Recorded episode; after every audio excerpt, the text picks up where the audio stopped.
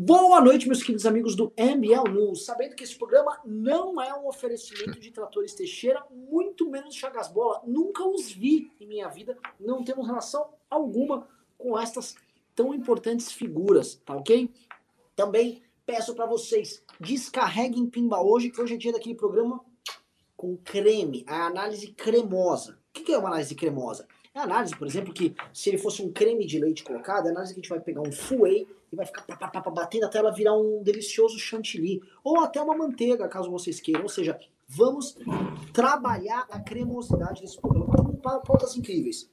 Bolsonarismo contra lavajatismo, tá? Com Augusto Aras indo finalmente para cima da Lava Jato para coroar uma, construir uma espécie de grande finale. E é um tema complicado, tá? É um tema difícil porque nós vamos abordar tudo, tá?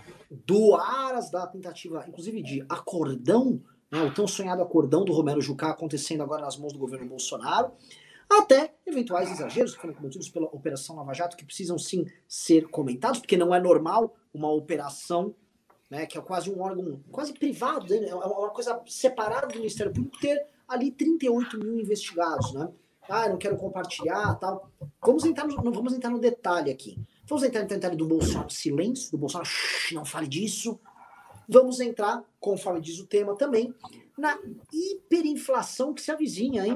O, o, o Ricardo faltou do título aí, inflação à vista, mas pode ser a prazo também. Fato é que a inflação tá chegando, tá? Sim, ó, tô sentindo cheiro de crise aí e isso não é legal para o nosso país. Estamos nesse programa delicioso com o Merreiro, que é o herói do MBL News Morning. Né? Outro dia eu falei que o MBL Morning é a nossa é, como é que é, categoria de base do MBL ficou puto. É, como é assim? É lógico. A gente, é, é tipo assim, pô, aqui é o time principal. Tá, aqui, ó. Tá com Michael Jordan, Magic Johnson. Você tá entendi, entendi. Tá.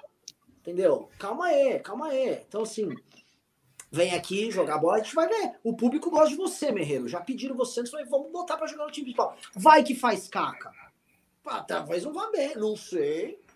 Então, o garoto, acho, acho o Merreiro muito bom, vamos ver. E assim, você vai ter uma pelota quente na sua mão aí. Que vamos ter que falar aqui de inflação, de possível impressão bruta de dinheiro para poder segurar as pontas aí. E para começar, eu vou começar com o tema lava jateiro, tá? Eu vou começar com isso. Vou jogar a primeira batata não para você, Merreiro, que também está chegando aqui, mas para o professor Ricardo Almeida. Professor Ricardo Almeida, eu tô olhando, né? É, o, o Aras muito confiante. Né? Enquanto o Aras, a gente tem que perceber uma coisa: o Aras está confiante de um lado, né? ele está tomando ações e ele está externando essas ações que ele está tomando. Ele não está tomando as ações assim, ó, esconde, ó, esconde aqui. Não. Ele está falando o que ele vai fazer e ele está colocando a posição dele de forma clara. Tá? O Aras não está tipo um Janot, faz a coisa aqui na mão. Ele está plau. Ó, eu vou encarar o problema do lavajatismo. É isso que o Aras está fazendo. Do, outro lado, nós temos a Lava Jato tentando voltar. E esse é um ponto que eu queria comentar com vocês. A Lava Jato começou a iniciar uma série de pequenas operações que eles começaram a rebatizar de Lava Jato eleitoral. Tenho minhas críticas a isso. Me parece assim, ó, o Bolsonaro falou que a gente é tucano, então eu vou pegar uns tucanos aleatórios a isso. E eis o problema que eu quero tratar sobre o Lava Jato, que me parece que é o seguinte, eles têm uma caixa de maldades contra adversários políticos, eles, ó, agora é pegar tucano. Deixa eu pegar aqui um... Isso é um problema. Isso é um problema. Mas temos um governo federal, um presidente da República, que me parece muito interessado em jogar de lado tudo aquilo que serviu de pressuposto para a eleição dele e até pressuposto para o discurso político dele, no lixo para proteger seu filho, e com base nisso tentar sobreviver em mares um pouco mais calmos, tá?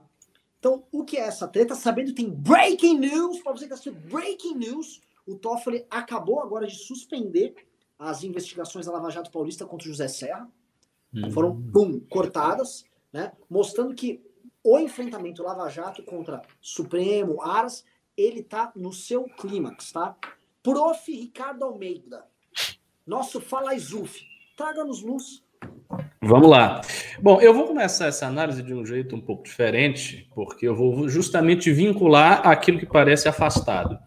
O Renan acabou de dizer que o Toffoli suspendeu a operação que estava acontecendo com José Serra.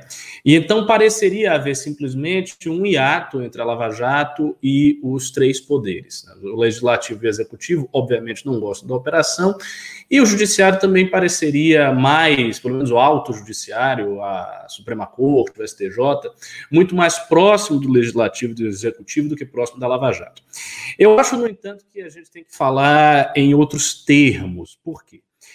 Eu disse numa live aqui do MBL News que havia um esforço por parte do judiciário brasileiro, entendido assim em sentido muito amplo, né, o que abrange do STF até juízes de primeira instância, procuradores, promotores e o Ministério Público, que embora tecnicamente não pertença ao judiciário, é, socialmente pertence, né, a gente pode falar de um mesmo tipo de estamento, de um mesmo tipo de cultura jurídica comum que faz o MP pertencer ao judiciário, e há da parte desse poder, que é um dos três poderes clássicos, o desejo de finalmente adquirir autonomia e mais força diante dos outros poderes. Talvez alguns de vocês não saibam, mas existe um ressentimento do judiciário muito antigo em relação ao legislativo e ao executivo. Isso é uma coisa que existe, existe um, um, ressentimento do judiciário, entendendo que os dois outros poderes, legislativo e executivo, sempre tiveram maior proeminência do que ele na história do Brasil.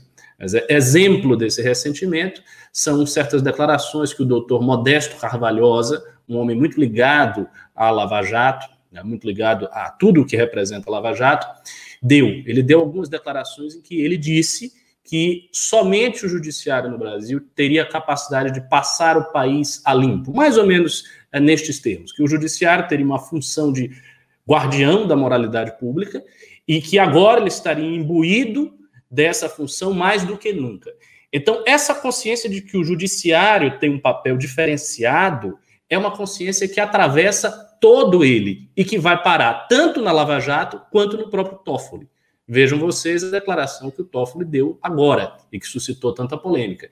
Ele disse que o judiciário era o editor da sociedade. Então, todos os conflitos, no fim das contas, culminam no juiz e o juiz se torna o resolvedor dos conflitos sociais. Então, eles se concebem como resolvedor dos conflitos sociais. E uma das fontes de conflito social no Brasil, a gente sabe, é o sistema político. E uma das mazelas do sistema político brasileiro é a corrupção. Então, o modo como a Lava Jato se concebe é em termos similares ao modo como o Toffoli se concebe, como uma espécie de editor da sociedade para o sistema político e guardando a sociedade dos casos de corrupção. Quando a gente fala de uma operação imbuída desse tipo de pensamento, quase toda a trajetória dela se torna autoexplicativa, se torna facilmente compreensível. Por que a Lava Jato atua desse jeito? Por que a Lava Jato tem 350 terabytes de informações, ao passo que todo o Ministério Público tem 40 terabytes, como disse o Aras? Porque ela se concebe como a guardiã da sociedade brasileira. Então, a disputa está se dando entre aqueles que uh, são alvos da Lava Jato, de algum modo, aqueles que é, estão desguarnecidos diante de uma possível perseguição judicial, é, cujos limites não se sabe quais são, porque o fato é que existem atropelos que a Lava Jato cometeu das garantias constitucionais, e eu falo aqui, eu não sou mais garantista do MBL, não, estou longe disso, todas as minhas análises são históricas, e eu não, não ligo muito para formalismos jurídicos, mas existe esse elemento. Então, a luta se dá entre, de um lado, aqueles que são alvos da operação e, de outro lado, uma operação que está imbuída de uma consciência de todo o Judiciário Nacional, que é a consciência de ser, pela primeira vez, o guardião da nação, pela primeira vez, ter proeminência sobre os outros poderes. Então, eu acho que a disputa se dá nesse terreno. Uh, nessa altura do campeonato, eu acho que a posição da Lava Jato é um tanto quanto enfraquecida, porque tanto a notícia sobre o Geraldo Alckmin quanto a notícia sobre José Serra não suscitaram muita reação da sociedade civil, então não houve nada comparável à reação que havia lá em tempos idos, né, quando acontecia algum fato jurídico envolvendo prisão do corrupto, delação, delação de Delcídio, alguma coisa que envolvia Dilma, e toda a sociedade tinha uma reação muito forte. Agora não mais. Então, por exemplo, quais são as manifestações, quais são os atos, até virtuais, que serão feitos porque o Toffoli tomou essa decisão? Muito poucos. Creio que até as hashtags a serem levantadas serão fracas, caso se levante. E então, o que isso significa? Significa que hoje, efetivamente, o que a Lava Jato tem como poder é o seu poder instrumental jurídico. Então, é a capacidade que ela tem de estabelecer inquéritos, de estabelecer PICs, né, de usar essa informação que ela tem acumulada para fazer o seu trabalho, é isso. Não é mais aquela corrente histórica grande que vinha no bojo de todo o processo que a gente construiu em 2013 e que era de fato a sustentação cultural, política, moral da Lava Jato. Isso se perdeu. E é por isso mesmo que eu acho que a operação ela não vai conseguir prosperar nessa guerra. É uma disputa em que ela enfrenta o bolsonarismo, que não está interessado em ter Lava Jato para cima de si, sobretudo depois do caso Flávio Bolsonaro, que ela enfrenta o establishment político e que ela acaba não encontrando tão anuência da própria direita democrática. Uma vez que a direita democrática, por função de republicanismo, em virtude do seu republicanismo, percebe os atropelos das garantias constitucionais legais que Lava Jato faz. Então, até esse apoio residual, que poderia ser um apoio para ela nesse momento, vai se vai, vai diminuindo, né? vai se esboroando. Então, a situação da operação é bastante delicada nesse sentido. Eu acho que o Aras percebeu a delicadeza da situação da Lava Jato e por isso tomou as medidas que tomou. Então, ele está indo para cima da Lava Jato, como disse o Renan, porque ele percebeu esse contexto. Então, existe hoje a possibilidade de fazer isso, que lá atrás era muito mais difícil porque o apoio popular era muito mais forte, então todo aquele que fizesse alguma coisa contra a Lava Jato receberia uma pressão da sociedade muito grande. E agora não é mais. Então nós estamos numa outra fase, e nessa fase a operação me parece enfraquecida diante dos seus adversários. Primeira pergunta, meu áudio melhorou? Eu dei umas mexidas aqui, melhorou ou tá a mesma bosta? Tá igual, eu, eu acho que tá a mesma coisa. Pra mim não tava ruim, na verdade. É. Vou passar pro Merreiro. Merreirão. Merreirão. Ricardo pintou o quadro aqui para você. Uma Lava Jato enfraquecida, que não está encontrando guarida, além do próprio própria capacidade de investigar e gerar fatos com essas investigações. Eu ouso colocar para o Ricardo que é o seguinte: como ela não gerou grande comoção, essas ações sobre o Alckmin e sobre o Serra, ela gerou muitas contestações. Sim. E o que está acontecendo para a Lava Jato, como cada vez mais tem uma contestação qualificada no meio jurídico, ela tá perdendo não a batalha das corações imensas, que ela já tinha se enfraquecido, mas ela tá perdendo a, a, batalha das mentes jurídicas. Dentro do, do, do, do judiciário, dentro do. Se conversar com grandes advogados, já ficou meio que plasmado que o pessoal tá, o pessoal tá com muita crítica ao, ao, modelo da Lava Jato. E, de certa forma, essa operação da Lava Jato eleitoral tá lá cavando umas coisas que cavou, acho que o Paulinho da Força, um negócio de 10 anos atrás. Me parece uma coisa meio de catacavaco. Acho umas coisas aqui ali. E não sou eu a defender nenhum desses caras, hein? Não venham fazer recorte maldoso. Tá? Não venham fazer recorte. A Lava Jato, ela, ela soube instrumentalizar muito bem o sentimento de revolta que os brasileiros tinham por saberem que eles eram roubados e nada acontecia. Isso é um fato. E a Lava Jato entregou uma resposta para isso. Hum. Eu, eu, eu, gostaria apenas de fazer um comentário aqui. Tem algumas pessoas no chat dizendo: não, você está equivocado, a gente gosta da Lava Jato, a gente está com a Lava Jato. Veja, eu não disse que não existem lavajatistas e não, não disse que não existem pessoas que se identificam profundamente com as qualidades da operação. O que eu falei é que a reação, se você for medir a reação em termos de temperatura da rede social, de temperatura no debate público, as reações a todas as operações da Lava Jato há três anos atrás eram muito mais poderosas. Isso é um fato. Né? E isso é um fato. É, é possível verificar na reação das pessoas.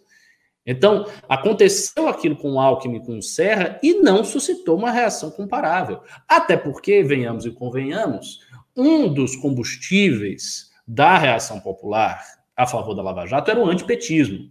Então, quando a Lava Jato estava no trajeto de desmontar os esquemas de corrupção do PT, ela conseguia trazer para si essa energia antipetista. Agora não está mais. Isso passou, isso se encerrou, isso teve a sua coroação com a prisão do Lula. Mas a prisão do Lula coroou esse processo. Então você pode dizer que houve uma fase da Lava Jato até a prisão do Lula e da prisão do Lula para cá. E depois com o governo Bolsonaro, todos esses desdobramentos de tensão com o Moro que você já conhece. Então, isso fez com que a Lava Jato perdesse energia do antipetismo, perdesse energia do bolsonarismo e hoje contasse exclusivamente com seu próprio combustível. Então, as pessoas que hoje ainda permanecem remanescentes desse sentimento lavajatista, morista, etc., são as pessoas que atravessaram todas essas perdas de energia. E são menos pessoas. Então, basicamente, só isso que eu disse. O professor Ricardo, como, como é difícil falar depois de você, viu? Porque é, realmente foi, é uma fala impecável. É, eu acho que a Lava Jato, respondendo o que o Renan falou, ela meio que foi perdendo um pouco das estribeiras, né? Você vê que ela começa já a, a, pisar em terrenos um pouquinho duvidosos, fazer um extrapolar um pouquinho aqui, um pouquinho ali. Sabe que a sociedade vai aceitando porque souberam captar de fato esse é, esse sentimento, né, de, de, ódio, de revolta, né, contra a corrupção. É, e parece que vão perdendo o limite, vão achando que podem fazer praticamente qualquer coisa. Né? Uh, eu acho que ele, e eu acho que eles foram perdendo essa noção. Qual que é o problema com isso? Né? E aí as pessoas me vêm criticando isso, eu recebo muitos comentários no News da manhã, dizendo que agora eu odeio a Lava Jato, que eu sou contra a Lava Jato. O problema é que com esse tipo de atitude, como o Renan colocou, ela vai perdendo o debate no meio jurídico e todos aqueles atos que uh, uh, prisões, uh, buscas e apreensões, quebra de sigilo, tudo aquilo que a Lava Jato foi construindo, vai se anulando posteriormente no, no meio judiciário. Né? Então, por, por querer que a, a, o combate à corrupção perdure no Brasil, é que eu critico a Lava Jato. Outra coisa que o, o, Ricardo tocou um ponto muito bacana também foi o, o Dias Toffoli, né, falando, dizendo aquela fala bizarra que o, o STF é, é resolvedor de conflitos e que, portanto, é o editor, como se fosse o editor do jornal, né? Eu acho que isso é uma mentalidade muito perigosa também, porque o STF ele é de fato, o, o judiciário ele é de fato o resolvedor de conflitos, né? é, resolve os conflitos da sociedade, né, que são levados lá ao judiciário. O problema é que um editor de um jornal não, não é um solucionador de conflitos, né? O editor de jornal está lá para te limitar, de certa forma, para dizer o que você pode, o que você não pode falar, é, o que pode ser visto ou não, né? E isso é deturpar muito a função do judiciário, do STF, é, no Brasil. Eu acho que é um, um, uma visão bem perigosa a gente ter um, um ministro com esse pensamento, né? Uh, enfim, uh, uh, é, todo esse negócio da. Voltando a falar, na verdade, da Lava Jato, né? Da, que eles respondem, parece que ao, ao, ao, mundo político, né? Então, você tem o Jair Bolsonaro dizendo é, que ah, não pega o. Perdão, Carla Zambelli dizendo que ah, não pega petista, Sérgio Moro não pegava PSDBista. É, na verdade, a, nossa, gente, perdão. Eu anotei umas paradas aqui para falar e, e, me perdi. Desculpa. Deixa eu. Deixa eu... Ele tá nervoso, botaram ele para jogar com os adultos. Pô, você botou uma pressão da porra, ainda botou uma pressão. Merreiro, ah, cagou todo. Não, não, não, não, não. Ó, ó, pera lá, pera lá. Vou voltar meu pensamento aqui. O que eu tava dizendo é, a gente viu a Carla Zambelli já dizendo que o Sérgio Moro favorecia o PSDB, é, só perseguia os petistas, usando o mesmo discurso que o PT usava. Né? A Lava Jato começa a responder isso, resumindo o que você já tinha dito, né? Só que essa ideia da Lava Jato de responder, às vezes a vontade popular, às vezes o que está sendo debatido no meio jurídico, não é de hoje, ela sempre aconteceu. Né? É mais um exemplo de algo que está ficando extrapolado. É, e isso sim é o verdadeiro risco, maior que o risco do Aras de querer destruir a Lava Jato, é o risco de todos os futuros atos da Lava Jato serem anulados é, posteriormente por um juiz porque não respeitou a, a ordem legal. É, eu vou falar eu, eu queria... vocês. Ó, oh, Berreiro, você tem que melhorar um pouco a conexão. Tá meio ruim a conexão, você tava cortando ali. Vou falar para vocês o que eu sinto do que tá acontecendo, tá? É, não parece combinado. O que, que o fato disso está acontecendo junto com o, o, Paulo Guedes lançar a nota de 200 reais do Lobo Guará, a gente está vendo, vamos dizer assim, se precipitar aqui sobre o Brasil uma possível, não hiperinflação, mas um aumento gradual da inflação por conta da quantidade de dinheiro que foi tacado aí no mercado tal, e que vai acontecer não só no Brasil, no mundo inteiro, né? Tá, o helicopter money, como dizem, tá rolando, estão jogando e tal. Mas o fim das grandes utopias que, vamos dizer assim, fizeram a direita surgir, brilhar, está acontecendo ao mesmo tempo e todas elas estão morrendo e a coisa vai, quando você vai vendo assim, você tem dois tiroteios rolando aqui ao mesmo tempo. Estou vendo um tiroteio sobre Lava Jato, basicamente um tiroteio sobre uh, combate à corrupção, com um debate que deveria ser um debate bacana, tá? Desde que houve a Constituição de 88, tem uma discussão sobre o papel do Ministério Público, quem fiscaliza o Ministério Público, né? E existe essa discussão de um lado, só que ela está se precipitando agora, onde aqueles, como disse, bem disse o Ricardo, aqueles que são investigados estão conseguindo construir uma, uma força política forte o suficiente para fazer frente a esse processo de combate à corrupção. Acho que isso está muito claro. Eu vou comentar um detalhe para vocês, que é o seguinte: desde que, e essa pergunta é interessante para o Ricardo agora desenhar. As manifestações que sucederam ao impeachment da Dilma nunca chegaram, chegaram sequer perto da, das manifestações de impeachment da Dilma. A maior que teve foi uma manifestação às vésperas da eleição de 2018, apoiando o Bolsonaro presidente contra o Haddad. Era uma manifestação também. Ah, é, tinha uma afirmação do Bolsonaro, uma afirmação de um conjunto de valores e tal? Tinha. Mas também tinha uma negação do PT. As manifestações pelo impeachment eram manifestações pelo impeachment do PT. E entre uma coisa e outra, houve um hiato onde, em especial, o Vem Pra Rua conduziu muitas manifestações, que nós éramos críticos a muitas delas, com teor lavajatista. E o lavajatismo por si só não, não ganhou o coração das ruas, nem foi assim, aquele estouro todo. Né? Se o combate à corrupção por si só fosse a grande força motriz das ruas, o Temer teria caído ali naquela acusação do Joesley. E não foi, e não caiu, e ninguém deu a mínima. O grande público, assim, ah, o Temer é ladrão, tal, o Temer é corrupto, beleza. Mas ninguém se mobilizou para nada. A gente percebeu aquilo naquela época, mas a gente fez o seguinte cálculo. Meu irmão, quem está se fortalecendo agora é um tipo de esquerda que estava tentando se assanhar aí, que voltou a se assanhar agora. Essa esquerda Randolph e tal. Isso foi muito debatido ali em 2017 e se provou certo. Né? Mas ali a gente estava vendo o lavajatismo, a mentalidade de lavajatismo operando como força política. O caso do Temer é bem importante para quem está assistindo, porque a gente viu métodos da Lava Jato sendo usados por agentes que tinham e não tinham a ver com a Lava Jato. Né? Isso é importante lembrar. Tinha, a gente tinha a ver com a mas a gente não tinha a ver. E eles pegaram aquele desdobramento para construir um impeachment contra o presidente baseado numa acusação construída ali. Não estou defendendo o Temer, tá? Só para ficar claro, não tô. Tô falando que, porra, ele já foi absolvido dessa história porque a história é meio óbvia que era uma armação. Né? O que eu quero dizer? Quando a Lava Jato tentou ser uma força política por si só, ela não sobreviveu sem o antipetismo. Coisa número um. Isso aqui é bem importante colocar. Não imagine que ela vai conseguir sobreviver por si só, hoje, como tá, achando que tudo aquilo que aconteceu em 2015, 2016 foi por causa só da Lava Jato. Eu acho que é importante a gente lembrar disso.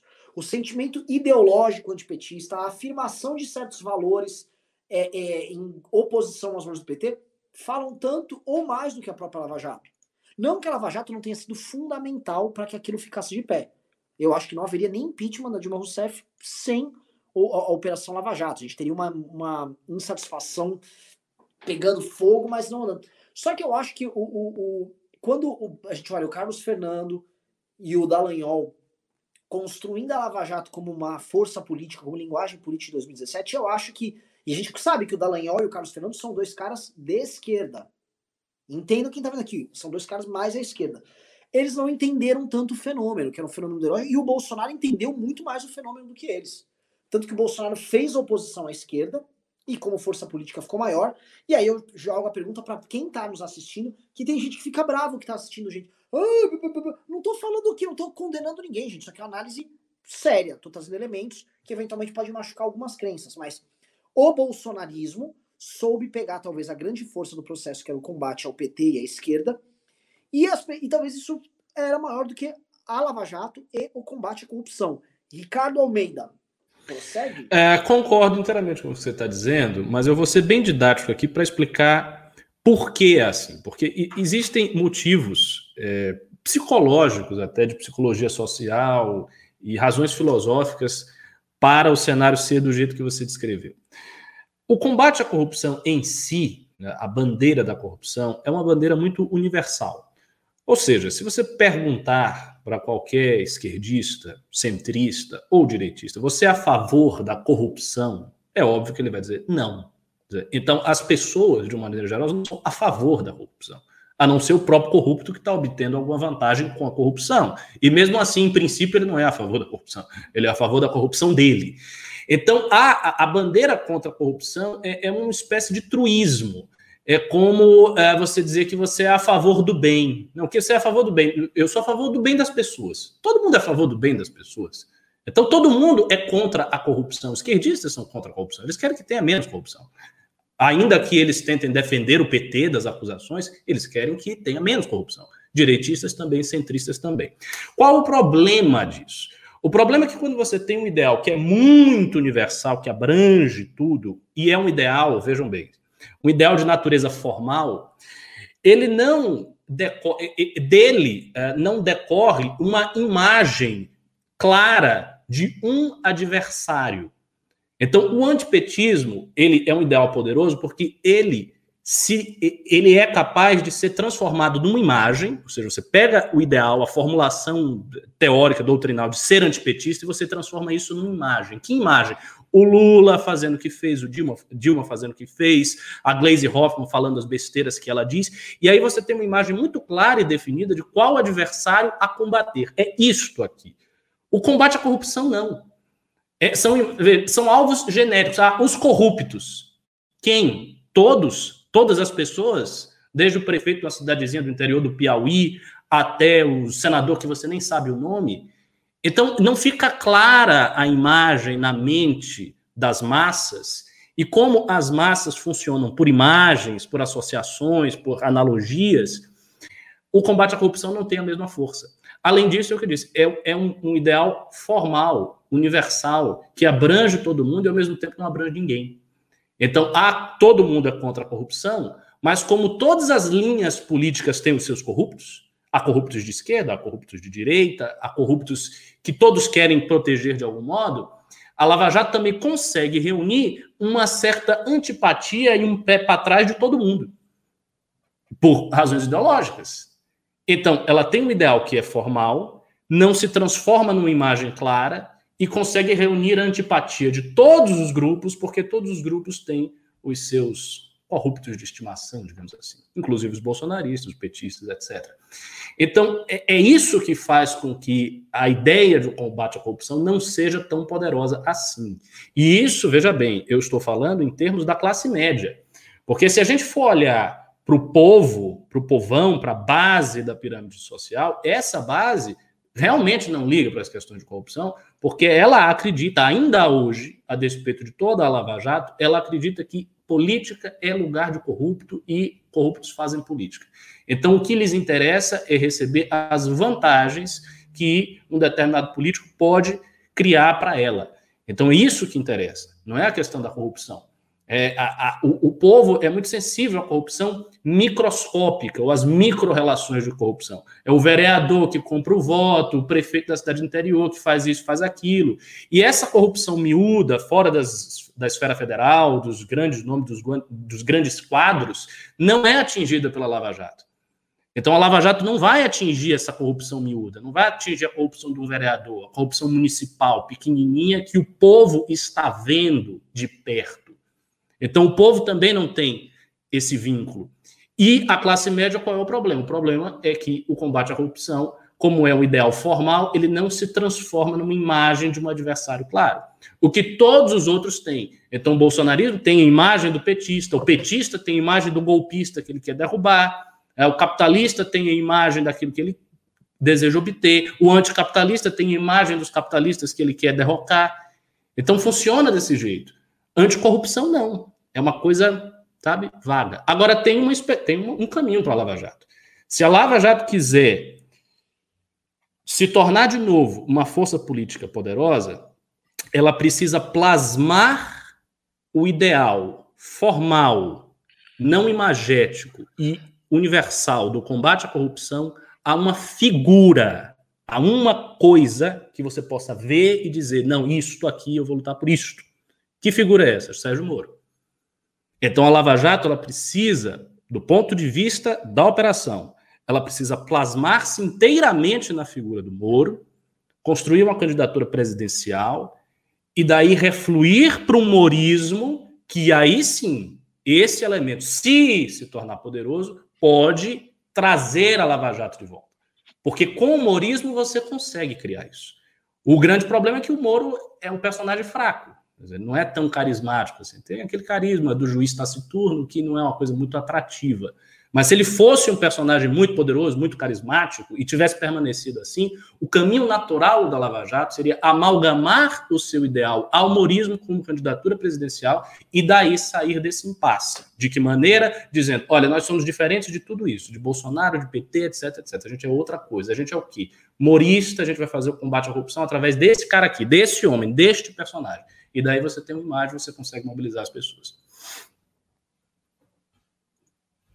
Merreiro, quer comentar? Quero. É, o que eu acho interessante do bolsonarismo, da ascensão aí que você estava dizendo, da, desse, dessa angústia com a corrupção e como a Lava Jato catalisou isso, né? O bolsonarismo está conseguindo catalisar isso para ele próprio, parece, né? De uma certa forma, por mais que eh, toda essa imagem tenha sido concentrada no Moro, como você disse, para muita gente a saída do Moro do governo não quis dizer necessariamente a saída do combate à corrupção. Né? Tanto é que, de alguma forma, o Jair Bolsonaro conseguiu tirar o Sérgio Moro, colocar o Roberto Jefferson e continuar uh, com essa imagem de anticorrupto, anti-establishment. Né? O que, enfim, e, e de certa forma, o que ele estava fazendo é destruir a, a, a, a, a promessa da, da. Nossa, Tá, foi mal, gente. Tá, Relaxe aí, fique tranquilo. Relaxa, que você está nervoso. Você é tranquilo de manhã. Não, Fale como se fosse uma conversa. Imagina, você está na mesa de ah, tal, conversando com Ricardo, seus amigos. Mas é o né? lance, é o lance do cara vir jogar com os, com os profistas. Eu entendo. Calma, a gente o Renan ainda pressiona mapa, o Renan é terrível. Não, tá certo, tá certo. Na verdade, ele, ele te chamou para te fazer bullying, Merreiro. É, eu tô vendo, eu tô vendo, eu tô vendo. Passa, passa pro próximo assunto. Vamos começar do próximo assunto. Não, então, não, não, não, Merreiro, porra. Gente, ajudei em força pro Merreiro. Hashtag Merreiro é foda, Merreiro é bom. Manda uma. Merreiro, não fique nervoso. Termine um raciocínio.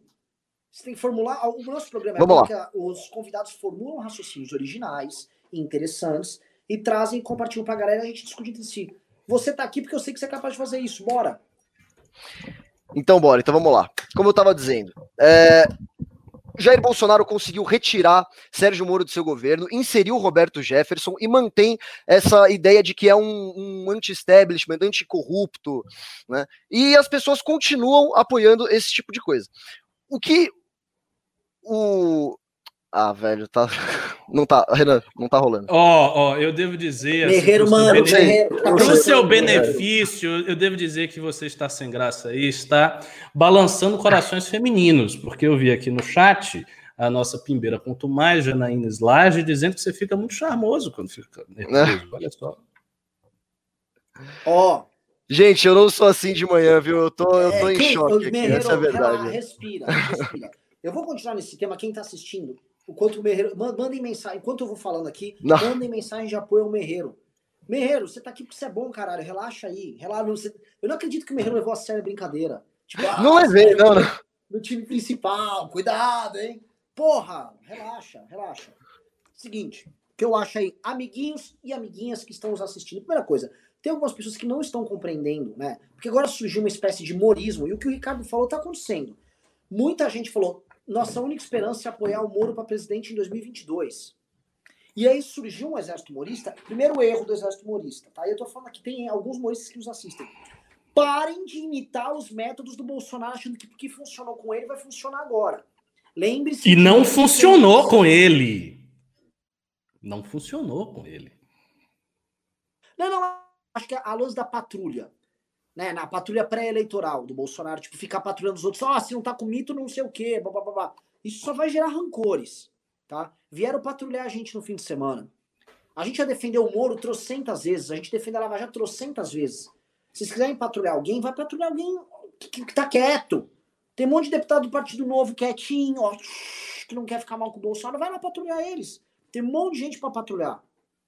Agora, nós aqui por questão de respeito à nossa audiência, nós vamos falar o que nós pensamos e nós vamos trazer análises aqui que eventualmente vão machucar corações que querem ver perfeição em tudo. Não vai ter, a gente vai falar real. Então, assim, eu tô avisando isso para vocês que estão assistindo, para não ficar bravo. Não é para ficar bravo, molecada. Não é, tá? Quem tá fazendo a construção do humorismo, tem grupos de WhatsApp e tal, meu, não imitem o estilo do Bolsonaro. O mesmo golpe não funciona duas vezes com o mesmo cavaleiro. E que diferente já disse isso na saudoso Senseia, tá bom? Não funciona. Então, assim, quando a galera vê que tem gente no Twitter patrulhando e patrolando, a galera já fala: oh! não façam isso, por favor. Sejam inclusivos e bacanas e propositivos. E tragam outros temas que vão muito além só do combate à corrupção. Porque as pessoas vão querer ouvir. O próximo tema que a gente vai debater aqui é sobre a derrocada da agenda liberal do Paulo Guedes que está aqui querendo uma nota de 200 reais do Lobo Guará. E a gente vai tentar entender que bagaça é essa que está acontecendo. Tá? A gente vai tratar disso. Mas não dá para você querer ter um debate nacional sem trazer grandes questões. Aí eu vou falar um negócio que, novamente, por favor, demanda assim, não, não um QI muito grande, um QI com mais de maior de 80, um QI maior de 60. Tinha um gorila que chamava Coco, que tinha um QI lá de 60, por aí. Não tem um QI menor do que de um gorila. Entendo que nós estamos falando que é muito simples. Eu vou falar aqui, ó. O Ciro Gomes, o Ciro Gomes, que nós processamos, discordamos dele. O Ciro Gomes está disposto a discutir um plano nacional de desenvolvimento. Ele quer trazer grandes, grandes discussões. O Ciro quer tratar de tudo. Acho que se vocês são fãs do Moro e querem construir uma cantora do Moro, eu quero ouvir o que o Moro tem para dizer. Eu acho que é um cara de boa fé. Então, quero ouvir. Então, é bom ele trazer temas para debater. É importante, cara. O Ciro está fazendo isso e acho que ele está indo bem fazendo isso. Coloquei meu ponto aqui que, que eu acho? O que, que eu acho que, que tá rolando? Nessa fraqueza geral do governo Bolsonaro, nessa derrocada do bolsonarismo, nessa derrocada da própria Operação Lava Jato, em certa medida, é, dá para cravar que, ah, então a velha política, as velhas raposas estão saindo maiores? Também não dá para cravar. Lembra que a Dilma Rousseff, profética, disse: nem todo mundo vai ganhar, nem todo mundo vai perder. Todo mundo vai perder. Todo mundo tá perdendo. Todo mundo tá perdendo. E eu acho que assim, a, a maior característica do que tá acontecendo que eu tô vendo aqui é uma descrença generalizada na política que tá tirando força de todo mundo e tá tirando força do processo. Aí podem falar, não, mas aí a velha política ganha, mas ninguém tem também vontade. Um cara que votou no Bolsonaro falou, pô, votei no Bolsonaro no Gil Diniz. Eventualmente o cara falou, pô, eu votei no cara lá, gabinete lotado, o cara um rato do Bolsonaro, o que, que eu faço com esse cara? Pois bem, esse cara não vai falar, pô, vou votar no MDB agora, vou votar, eu quero votar num, num ladrão, deixa eu pegar um ladrão aqui, me dá um ladrão pra votar. Não, isso não vai acontecer. Então a gente tá num impasse que ninguém sabe o que vai acontecer direito.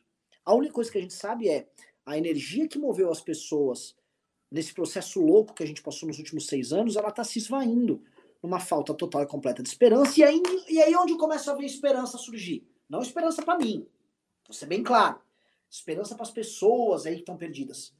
Emicida que vai lá no, na Roda Viva, Felipe Neto, Gabriela Prioli, essa turma começa a dar discurso para uma multidão. Igualdade, defesa de direitos, integrar as pessoas, mexer com diferenças raciais, mexer com diferenças de gênero. Agenda clássica da esquerda norte-americana sendo trazida agora para o Brasil. Foi o tema do vídeo que eu fiz ontem. Isso está acontecendo debaixo do nariz de todo mundo. E é um horizonte que chega para um grupo grande de pessoas. É a pessoa comparar, beleza, esses caras estão propondo isso. São os artistas bacanões. Aí do outro lado tem o Bolsonaro. Toma cloroquina, é, porra! Vamos combinar que as pessoas estão dando o benefício da dúvida para essa gente? Esse é o meu ponto. Vou passar a bola agora pro Ricardo para fazer o último giro sobre esse assunto. E também vou fazer uma cobrança. Cadê os pimbas, galera? Cadê os pimbas? Estamos mudando o escritório do MBL. Vamos lançar. Preciso do pimba. Superchat, please. Mandem aqui para nós. Rick Almeida. Vamos lá. É, você falou muitas coisas, tem muitos elementos aí a serem comentados, e eu vou começar por, pelo, pela ideia de que os moristas não devem repetir o mesmo estratagema do Bolsonaro. E de fato não devem repetir o mesmo estratagema, porque esse estratagema não funcionou. Aí se pode objetar isso dizendo: não, claro que funcionou. O Bolsonaro foi eleito. Ele fez todo o patrulhamento na pré-campanha, não deixou nenhuma alternativa subir e ele foi eleito. Então, por isso ele foi eleito. Eu acho que essa é uma explicação equivocada. O Bolsonaro não foi eleito por isso. Se o Bolsonaro não tivesse, se o bolsonarismo não tivesse feito o patrulhamento que fez, o João Amoedo não estaria no lugar do Bolsonaro. Se ele não tivesse feito o patrulhamento que fez, o João Dória não estaria no lugar do Bolsonaro, porque o João Dória naturalmente iria abandonar as pautas de direita que ele começou a pegar e criar problemas dentro do PSDB com seu afã de tomar o lugar do Alckmin. Então, nada disso teria acontecido.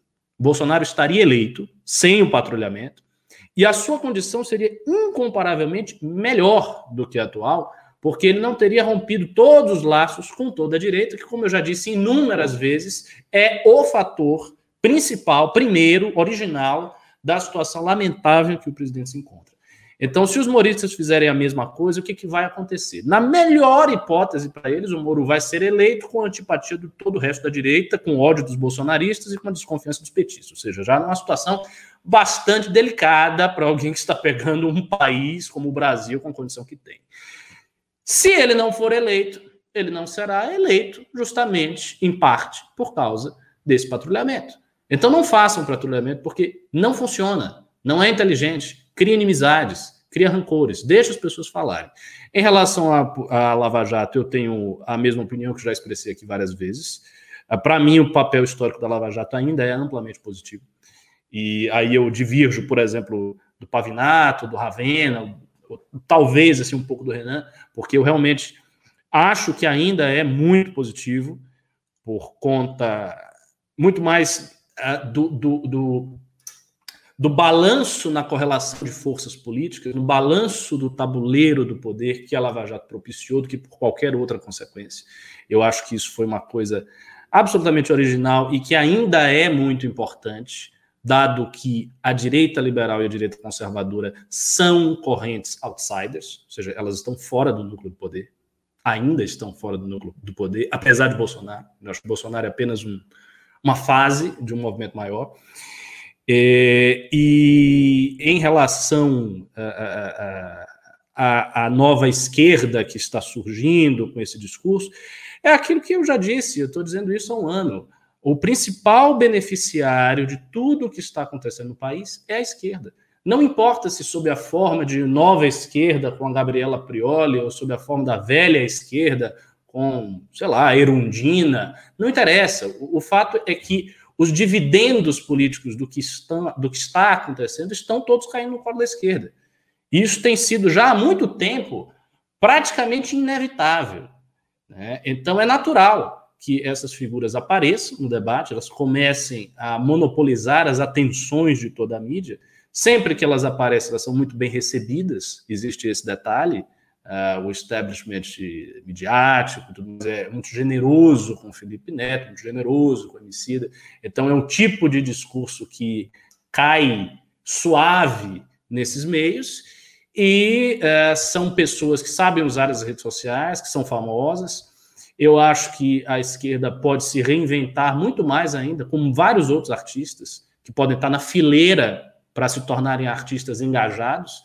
Isso é uma coisa que é muito forte nos Estados Unidos, a figura do artista engajado, o personagem do artista engajado.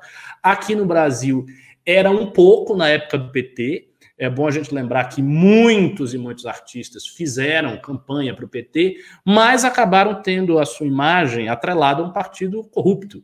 E isso fez com que a imagem desses artistas meio que entrasse num processo de, de decrepitude, de degenerescência. Por exemplo, o caso paradigmático talvez seja o Chico Buarque. O Chico Buarque é um dos maiores artistas do Brasil, um dos grandes cantores, um dos grandes compositores da música popular brasileira.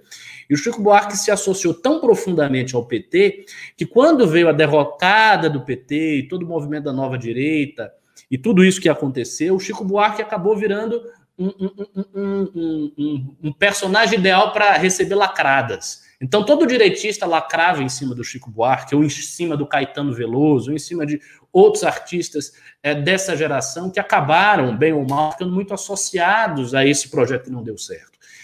Já, já é diferente o caso desses novos. Esses novos formadores de opinião não estão associados desse jeito. Então, Felipe Neto não está profundamente associado ao PT, nem a Gabriela Prioli, nem o Emicida, nem tantos outros artistas que porventura apareçam. Então se abre um novo caminho para uma reinvenção artística da esquerda. Também acho que se abre um caminho para formadores de opinião virtuais da extrema esquerda, esse é um fenômeno que pouca gente está notando hoje, mas eu estou. Tem vários e vários perfis no Twitter, a começar do, perfil da Sabrina do Tese 11 e do Jones Manuel, e tem vários, vários outros, de comunistas, uh, pessoas de extrema esquerda, trotskistas, leninistas, e isso está crescendo no Brasil. Então, isso cresce, a extrema esquerda cresce, e a esquerda, digamos assim, moderada e establishment friendly, digamos assim, vai crescendo também junto. E quem é que não cresce? Quem não cresce é o resto. Então, volto a dizer, os dividendos políticos dessa situação caem no colo da esquerda, sim. E aí, Merreirão? É, eu concordo com o Ricardo, né, que a esquerda está vencendo essa história aí, está conseguindo crescer é, com muita habilidade aí, uma esquerda que a gente vê uma esquerda eu quero, eu quero falar amadurecida, mas eu não quero parecer que estou elogiando também, né? Mas é uma esquerda não revolucionária, uma esquerda não extremista, uma esquerda ponderada, né? Ao mesmo tempo que o Bolsonaro fala, não, porque meus opositores, a cambada de comunista maluco que quer mamadeira de, de piroca, entendeu? E aí vem uma esquerda que diz assim, não, veja, é, nós somos ponderados, nós somos é, é, é, sofisticados, né? E, e ele está auxiliando muito no crescimento dessa esquerda. O, o, o, o ponto que eu vejo. Tô online? Tá. Perdão, vocês. É que para eu, eu tô nervoso assim porque a minha internet fica caindo, eu perco minhas ideias aqui. Uh, o, o, ponto que eu vejo no. Renan. Você tá ok, tá bem? Não tá, não, Pode não, ir. Tá, tá normal, Merreiro. Não tá rolando, cara. Eu vou, eu vou ter que sair. Mano, tô, o que, tô... que tá acontecendo com o Merreiro, gente? Você que pressionou o menino, ele tá agoniado. Não é, cara. É... Não é o quê, rapaz? É isso aí, sim. Você falava você tá normal, tá agora você tá agoniado, porque o Renato tá te pressionando. Tá, Acontece. Você tá, você tá tendo uns brancos, você tá, em vez de você tá focado Ó, oh, eu vou dizer, eu vou contar uma história. Quando eu fui, a última vez que eu fui na Jovem Pan, eu fiquei meio agoniado também. Eu achei que o programa tivesse terminado e eu, levantei. E o Emílio ficou lá, ele deu risada e tal, e depois eu voltei. Acontece, às vezes você tá no ambiente, você fica. Não, não fique nervoso, não. Não é, não é isso, Ricardo. Eu tô, tô falando no chat aqui. Eu tô. Cara, tá. Eu preciso sair, eu tô, tô, tô ficando tonto. Né? Mesmo, mesmo. Desculpa aí, gente. Não tá rolando pra mim hoje. Nossa, mano. Para, não tô, não tô bem, é sério, Renan. É sério. Gente. Depois eu te explico. Tá. Aconteceu alguma merda. Tipo assim, vazou uns nudes do Merreiro agora. não, tá, tipo, não. Tenso, assim. Tá no grupo da faculdade. Todo... Ah! Não, eu tenho, eu tenho, tenho, tem um motivo, desculpa mesmo, cara, mas eu preciso, eu preciso vazar. Não, sem problema, sem problema. Perdão, sem perdão problema. aí, audiência, perdão pra, por todos aí. Tá. Caralho, que Então vamos. Pra... É, enfim, vamos, vamos nós aí. Eu Deixa tô achando que eu, eu, fiz uma brincadeira boba no começo, acho que, que pesou ali. claro que pesou. Merda, velho. Mas faz parte também, suportar as brincadeiras faz parte do treinamento. É, tem um Próximo ele vem, aí você faz outra brincadeira, aí ele já não fica amarelo, aí vai de novo. É assim, é a vida. É, é. Vamos, vamos, vamos, vamos, vamos imprimir dinheiro, Ricardo?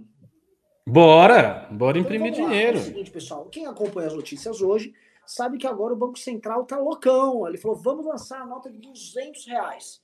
De acordo com eles, né, tem muitas pessoas sacando dinheiro ali da, da do auxílio emergencial, então tá precisando de dinheiro no mercado, mandaram fazer uma fortuninha lá em notas de 200 reais. Porém, os críticos do governo federal vêm dizendo outra coisa. Vêm dizendo que tá rolando uma expansão, primeiro houve uma expansão de gasto, uma impressão de dinheiro, tá vendo uma, uma, uma jogada de grana no mercado, e o fato de você ter hoje notas de 200 reais significa que as outras notas estão perdendo valor, você precisa ter cada vez mais notas com valores mais altos para que você não tenha notas inúteis. Hoje uma nota de 2 reais é quase inútil. Né? Quase ninguém usa a nota de 2, 5 reais, vai estar diminuindo. Antigamente tinha nota de 1 um real que já nem existe mais. Né? Então, há, então, muita gente, os críticos estão falando, há a possibilidade de, ó, o real vai desvalorizar, a gente vai ter uma pressão inflacionária grande, provável que tenha mesmo, e uh, vamos fazer umas notas com valores mais altos, com um calibre maior. Talvez lance uma até de 500 reais, por que não? Fato é que Bolsonaro está sendo muito atacado. Por isso o Paulo Guedes está sendo muito atacado. E aí eu vou jogar aqui É, ó, o pessoal tá me xingando aqui, falando que eu intimidei o Merreiro. você é sempre o vilão, não importa o que você é faça, a culpa é sua. Impressionante. que que eu chutei a cruz, meu irmão. Eu não fiz nada. É, o Renan tem que ser investigado, o Renan é o filho é. da puta do MBL. Várias vezes eu estou com o Arthur. Não, é, é, engraçado, você tem uma imagem né, de maquiavélico, de pessoa terrível. Não acho, não. O Renan é um idealista. Sou mais maquiavélica do MBL sou eu, pô. O Renan é um cara bonzinho. Cara, quem é uma, bo... quem é uma bo... bocó idealista do MBL que, que eu? Não, não é. É, é você e o Kim, são os mais idealistas. E o pessoal fica achando que não é, que o Kim é vendido pro Centrão e você é maquiavélico. É, é uma percepção muito tonta, mas claramente é uma falha minha em passar essa percepção pros outros. É. Não sei de onde tiram. Cuidado com aquele Aquele lá não presta, viu? Aquele lá é perigoso. Dirceuzinho então, da Vila Mariana. É. Então, mas, mas voltando, ô Ricardo, é, aqui nós não somos economistas, se tivesse o Ravena aqui, ele poderia falar com maior maior, vamos dizer, mais fluência. O Kim também poderia, ele é bom nessa área. Mas a gente tem que tratar de questões políticas, né? Isso aqui é mais um capítulo no enfraquecimento do, do Paulo Guedes, ali enquanto ministro da Economia. Né? Ele que guarda todas as suas esperanças em passar a CPMF, volta a, a baila aqui uh, com essa questão do, da emissão da grana. Né? Então todo mundo falando, ah, pressão inflacionária, pressão inflacionária. Rick Almeida, eu vi que você está ocupado aqui, está tomando bronca da, da, da, da Não, eu que estou dando bronca, porque ela não deixou o bebê tá vindo de novo. Tire. Eu estou no programa. Mas vá, diga. Rick Almeida. Diga-nos que o Brasil quer saber. Isso aqui também é o começo do, da reta final do senhor Paulo Guedes? Não sei se é o começo da reta final do Paulo Guedes. Eu acho que não é o começo da reta final, porque eu acho que o Paulo Guedes vai ficar com o Bolsonaro até o fim a não ser que ocorra uma defecção coletiva da equipe dele. Ou seja, todo mundo da equipe do Paulo Guedes abandone o cara e daí ele, por uma questão de vergonha, ele sai e vai sair mambembe. Mas se depender dele, eu acho que ele fica com o Bolsonaro até o fim. E se depender de Bolsonaro, ele mantém o Paulo Guedes até o fim. Por uma razão. Porque o Paulo Guedes é fiel. Ele já se demonstrou fiel ao projeto bolsonarista. Quando ele disse que a meta do Ministério da Economia era assegurar a reeleição de Bolsonaro, ele fez a chancela disso. Ele disse: Eu sou fiel ao projeto bolsonarista, eu vou ficar com Bolsonaro até o final, meu objetivo é reeleger o presidente. Para daí, quem sabe, pensar numa reforma liberal. Esse, essa disposição de fidelidade, Bolsonaro não vai achar com tanta facilidade assim. Pode ser que ele encontre isso uh, naqueles que estão no segundo escalão do Guedes, uh, que ele encontre isso, por exemplo, no neto do Roberto Campos, e daí haja uma troca nesse sentido, mas eu, eu, eu, não, eu não vejo por que o Bolsonaro se livraria do Guedes por conta desse problema na imagem dos 200 reais, não vejo.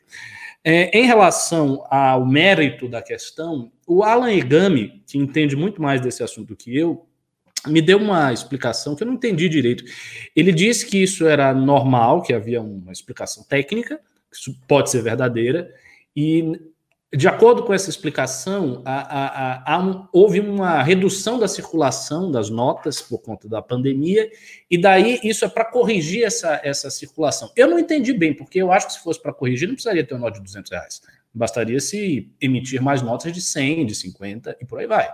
Eu acho que colocar uma nota de 200 reais não é simplesmente ajustar um problema de circulação, é elevar, é, é colocar um degrau a mais nas notas para uma possível desvalorização da moeda. Para mim, a única explicação que, na minha ignorância de economia, na minha estupidez, eu consigo enxergar. Se outras pessoas tiverem explicações melhores, que entendem de economia, botem aí nos pimbas, que eu, inclusive, estou curioso para saber. Mas eu acho que a explicação é essa. Então, ele está criando isso porque há uma previsão de desvalorização da moeda. E é, é, é de se esperar que aconteça alguma coisa neste sentido, porque nós vamos falar do seguinte: há um programa Renda Brasil que está sendo construído, cujo objetivo é continuar o auxílio emergencial e que vai se dar num período de profundíssima recessão do país. Então, como é que isso não vai gerar inflação? Eu acho que vai. Né? Eu não sou, como eu estou dizendo, eu não sou economista. Né? Mas eu, veja, antes de tudo, eu previ que o PIB do Brasil ia ser pequeno. Enquanto todos os economistas estão dizendo que ia crescer, ah, vai crescer, vai crescer, porque o Paulo Guedes vai fazer isso, vai fazer aquilo. Eu disse, não, não vai. Então, talvez a gente enxergue pressão inflacionária sim, e talvez essa nova nota de 200 reais seja para é, conter uh, uma previsível é, uma previsível perda de valor da moeda brasileira.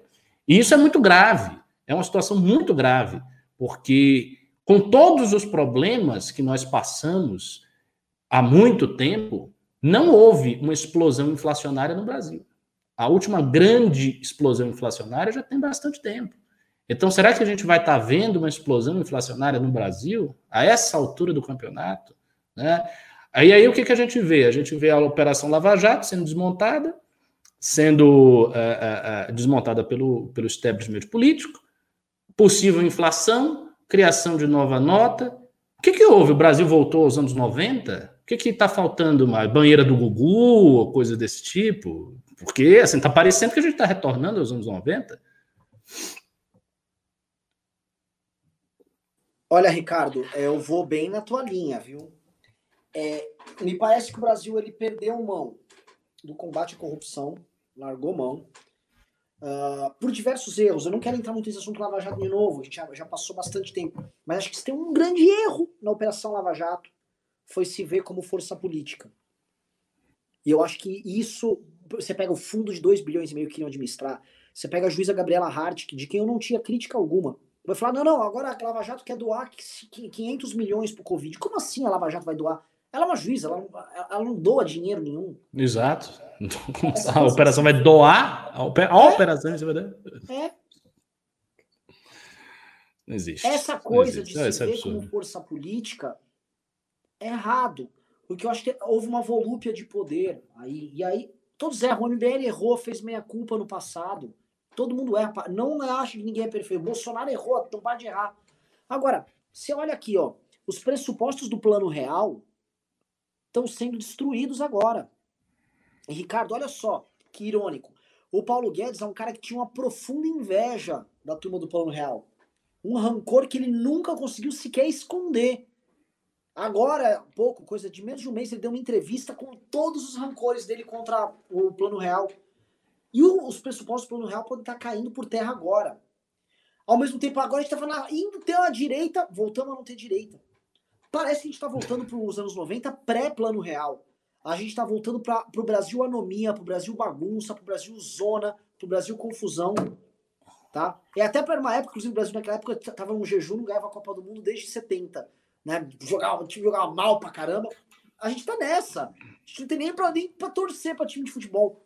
Então, que um clima, e outra coisa, um clima de baixa autoestima das, das pessoas com o Brasil e de baixas expectativas do brasileiro para com o país dele. Algo que foi antecedido por um clima de grandes esperanças, tal qual aconteceu ali no começo dos anos 90, quando você teve nos anos 80 as diretas, a redemocratização. Ah, agora vai! Agora não foi também. Tá? A eleição do Collor. Me parece que o governo Bolsonaro tem um papel histórico muito parecido com o do Collor ali. É muito Tem, parecido com o É interessante esse paralelo, né? Porque assim foram ambos, ambas figuras outsiders que foram eleitas de um jeito atípico, uh, com um discurso liberal, com um discurso de combate à corrupção, sendo construídos como alternativas de direita. Uh, é, tendo fracionado a sua base de apoio, perdido base de apoio. Tem, tem semelhanças realmente, tem, tem muitos paralelos que a gente consegue estabelecer entre, entre o Bolsonaro e o Collor e a época atual e os anos 90. Existe uma moral da história, digamos assim, um pensamento sobre como a história caminha, que eu tendo a, a concordar, eu acho que a história é feita de, de ciclos analógicos ela não se repete, ela não é igual, mas ela gira assim como se fosse uma espiral. Ela se move, mas ela vai girando e tem épocas que são parecidas com as outras. Então, por exemplo, a gente vê esse fenômeno dos neopopulismos, lembrando a ascensão do fascismo nos anos 30, que foi uma coisa que se deu em todos os países. Isso aqui no Brasil, que é um subciclo, né, um ciclo uh, de menor amplitude temporal e num país específico, retomando certas coisas dos anos 90. É assim, as coisas giram. A história gira e tem muitas analogias internas. É, eu espero que esteja na nossa frente um, um novo governo reformista que estabeleça uma racionalidade política no Brasil. Porque foi isso que sucedeu o Collor. Né? Você teve o Collor, o impeachment, o Itamar, e depois você teve os oito anos de Fernando Henrique Cardoso. E olha que eu não sou um fã de Fernando Henrique, mas foi um governo que assentou o Brasil. Então pode ser que a gente veja a mesma coisa. Pode ser que nós estejamos às vésperas de um governo que vai assentar o Brasil e que, inclusive, vai fazer uma coisa, que é reduzir a pressão da política. Isso que outro dia a gente estava analisando, o fato de que a atmosfera política está muito mais. É, muito, muito menos quente, está né? Tá muito mais fria, as pessoas não estão tão engajadas assim. Isso pode é, ser um fator que vai culminar num governo reformista em que essa intensidade vai baixar. E aí, se nós tivermos oito anos de um governo que não seja nem muito de esquerda, nem muito de direita, mas que toque o Brasil com, com racionalidade e eficiência de gestão, daqui a oito, dez anos, pode ser que essa direita, que hoje é muito jovem, tenha maturidade para alçar voos mais elevados. Muito bom ponto, hein? Talvez o governo Temer tenha sido o Sarney dessa história toda. Foi um governo tampão também. É, mas o Sarney. O governo, Temer... o governo Sarney foi um, um, governo também muito ruim, né? Economicamente muito ruim o governo Sarney. Muito, muito ruim. O, o governo Temer cabe a sua comparação perfeito, né? não, não, dá para fazer um espelho com o passado, é. mas o que dá para falar é o seguinte: se o Bolsonaro cai, a tendência do governo de transição ser esse governo estilo Fernando Henrique Cardoso é, e talvez seja o melhor caminho que a gente possa ter. Eu tenho pensado muito nisso, cara. Eu tenho pensado muito nisso aí que você falou. Como o melhor caminho ser um governo que não seja nem identificado à direita nem à esquerda. Um governo de centro, sem graça, com, com um gestor com a cara do Serra, que ninguém fica entusiasmado, não, tá ali, tá fazendo as coisas, aí leva o Brasil, vai levando, como se fosse um barco que ele vai levando em baixa velocidade, e aí chega num ponto e daí a gente retoma o projeto, talvez seja a única coisa. Porque, assim, a direita democrática ela é muito pequena ainda. Né? Sejamos realistas. O MBL não vai fazer presidente. Não vai fazer presidente. O máximo que o MBL pode fazer é se acoplar a um outro projeto e esse projeto ser vitorioso. E mesmo assim é difícil. Então, assim, na prática, nós não vamos fazer um presidente. A direita democrática tá, não vai fazer um presidente. Né? Então, o que, que ela pode fazer? Ela pode se acoplar no projeto do Moro, no projeto do Mandetta, numa coisa assim, mas assim, são figuras que não vêm das nossas tropas, digamos, eles não emergem dessa nova direita. São figuras que têm o seu tamanho próprio e daí a direita democrática se reúne em torno delas. Isso é diferente. Bolsonaro, de alguma maneira, até emergiu do, do movimento. Emergiu do jeito que emergiu, mas emergiu. Esses outros não. Teria, para Janaína, mas não, não creio que, que, que, vai acontecer dela ser presidente, não, não, vejo isso. Então, talvez seja o caso mesmo, que o, que o único projeto minimamente não danoso para a direita seja um governo reformista de centro, que permita a nossa existência tranquila, né? porque colocar um, a esquerda no poder vai dar problema para todos nós, não tenho a menor dúvida mas um governo que não, não diga muita coisa, e daí o MBL continua a sua existência, e a direita democrática continua a sua existência, buscando uma coisa que ela não tem hoje, que é a verdadeira capilaridade. Ou seja, buscando é, entrar na, na, nas, nos veios profundos do poder em todos os lugares, que é uma coisa que a direita precisa para colocar alguém no topo do poder. É, como eu sempre digo, é muito delicado colocar uma pessoa no topo do poder quando a pirâmide inteira é hostil. E isso, assim, se o Bolsonaro fosse dez vezes mais inteligente do que ele é, ele teria essa dificuldade, porque ele estaria no topo de uma pirâmide e a pirâmide é hostil. Então, é, é uma situação delicada. E pode ser que com esse governo centrista nós tenhamos o tempo suficiente para essa maturação. Né? Mas vamos ver. Né? A Deus pertence o futuro. Pois é, pois é. Eu, eu acho a análise mais certa. Basta ver como a direita cresceu durante o governo Temer. Sim. A gente se esquece disso. Sim, que a sim. direita cresceu durante o governo Temer e servia de filtro para eventuais cagadas que fossem cometidas pelo governo especial, hum. cagadas ideológicas.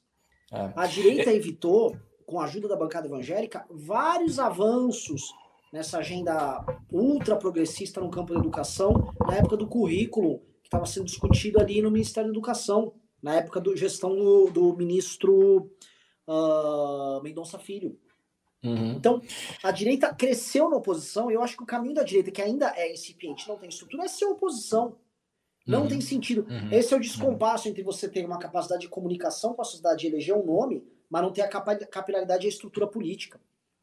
E eu acho é. que hoje, assim, quase ninguém tem essa estrutura hoje para fazer esse combate, tirando os velhos partidos. Ah, os velhos, não, só quem tem são os velhos partidos. Os velhos partidos têm realmente essa estrutura, o resto não tem. E assim, a, os novos partidos que não são novos, tipo PSD.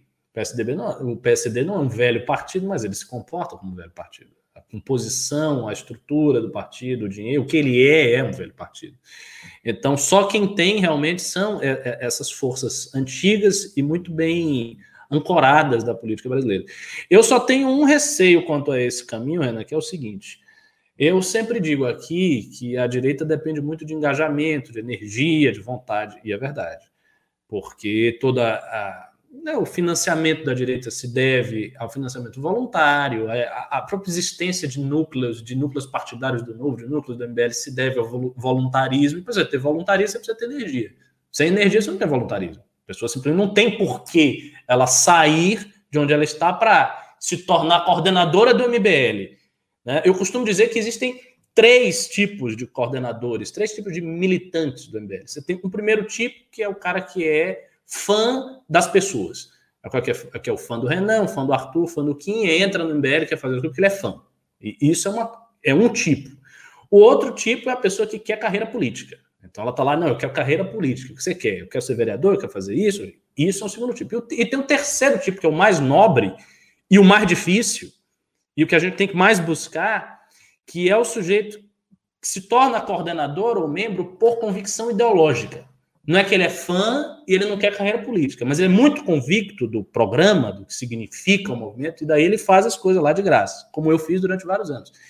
Esse tipo aqui é, é, é o voluntário. O voluntarismo é o que sustenta a nova direita. Então, para você ter isso aqui, você precisa ter muito engajamento. Com um governo desse, Renan, de oito anos de, de pasmaceira política, eu não sei se a gente consegue manter a temperatura. Porque o governo Temer foi um governo assim, foi um governo reformista de transição, mas muito sacudido. Acontecia muita coisa, a Lava Jato estava muito forte, o noticiário político era muito intenso, a Globo queria derrubar o Temer. Você tinha uma situação de tensão.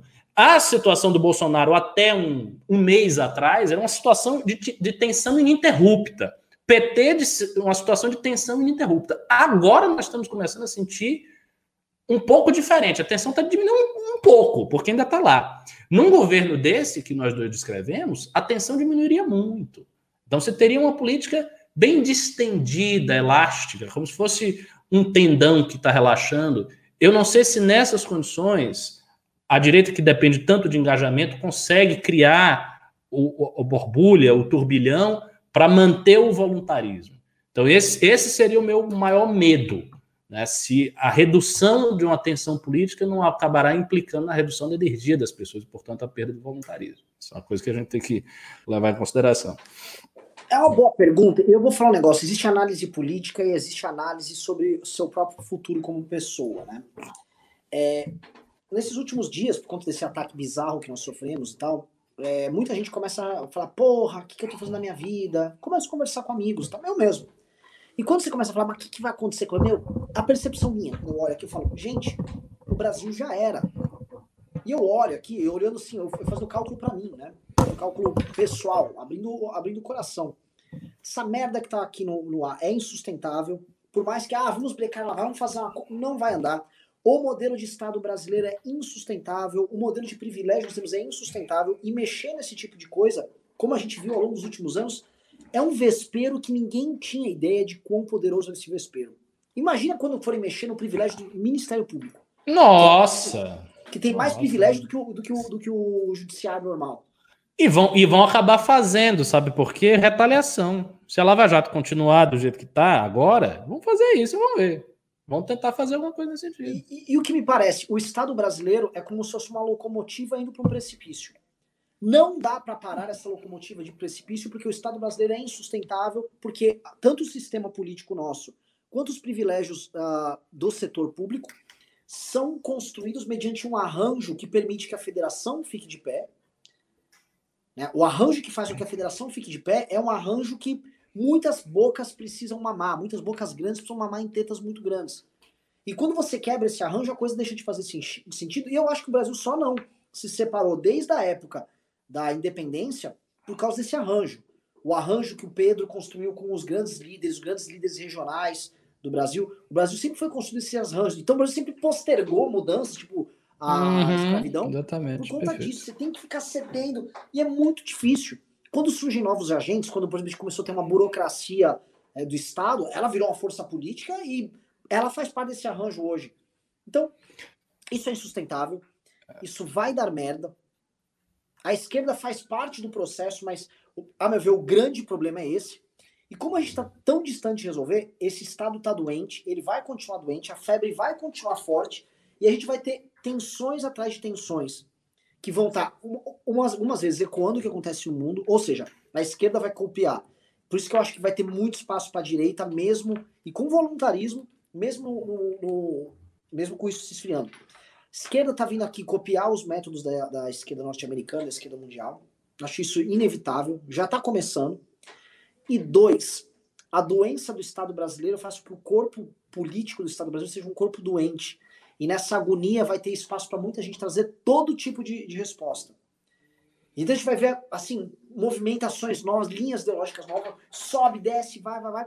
Mas, no geral, uma resposta à direita vai continuar existindo, eu acho. E vai É, continuar.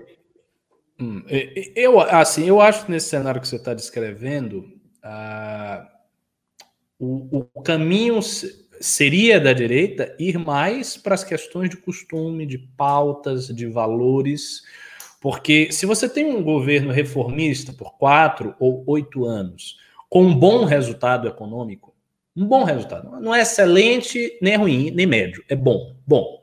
As as pessoas estão sentindo que a vida delas está melhorando, o governo tem estabilidade, não tem grandes casos de corrupção, um governo normal, normal com um bom resultado econômico. Eu acho que o noticiário político nacional fica muito fraco. Então, por exemplo, hoje que o MBL ele tá, é muito umbilicalmente ligado ao noticiário político nacional, eu acho que esse noticiário ele começa a esfriar e ele vai perdendo. Num governo desse tipo, ele, ele vai perdendo a, a, a pujança. Então, os debates, se eles não são a respeito das atualidades políticas, ou seja, o que o presidente está fazendo, o que, que aconteceu, ele falou uma merda, aconteceu isso. Se esse debate ele começa a diminuir, para onde é que vai o debate político? Essa pergunta. Obviamente, vai para as questões principiológicas. Ele reflui da, do noticiário, do, do fato, e vai para os embates de valor. Então, há, há esse passo, né, esse passo para trás, né, para falar dos valores. Então, eu acho que isso tende a acontecer caso nós tenhamos um governo desse tipo. E aí, o, o, o alinhamento de valores que for simultaneamente mais persuasivo, mais verdadeiro, que conseguir atingir no nervo vivo da consciência da população melhor, é o que vai prosperar como alternativa política. E aí eu acho que a direita tem tudo para prosperar. Tudo. Porque a, a, a formulação liberal conservadora, que se tornou meio que o, o cerne da nova direita. Toda a nova direita é muito parecida programaticamente. A gente não tem um Brasil dividido entre tradicionalistas católicos, liberais, progressistas, conservadores, patrióticos, revolucionários. Não. A, a nova direita é muito parecida. Ela é, é, um leque entre as várias tinturas, os vários matizes do liberalismo e conservadorismo.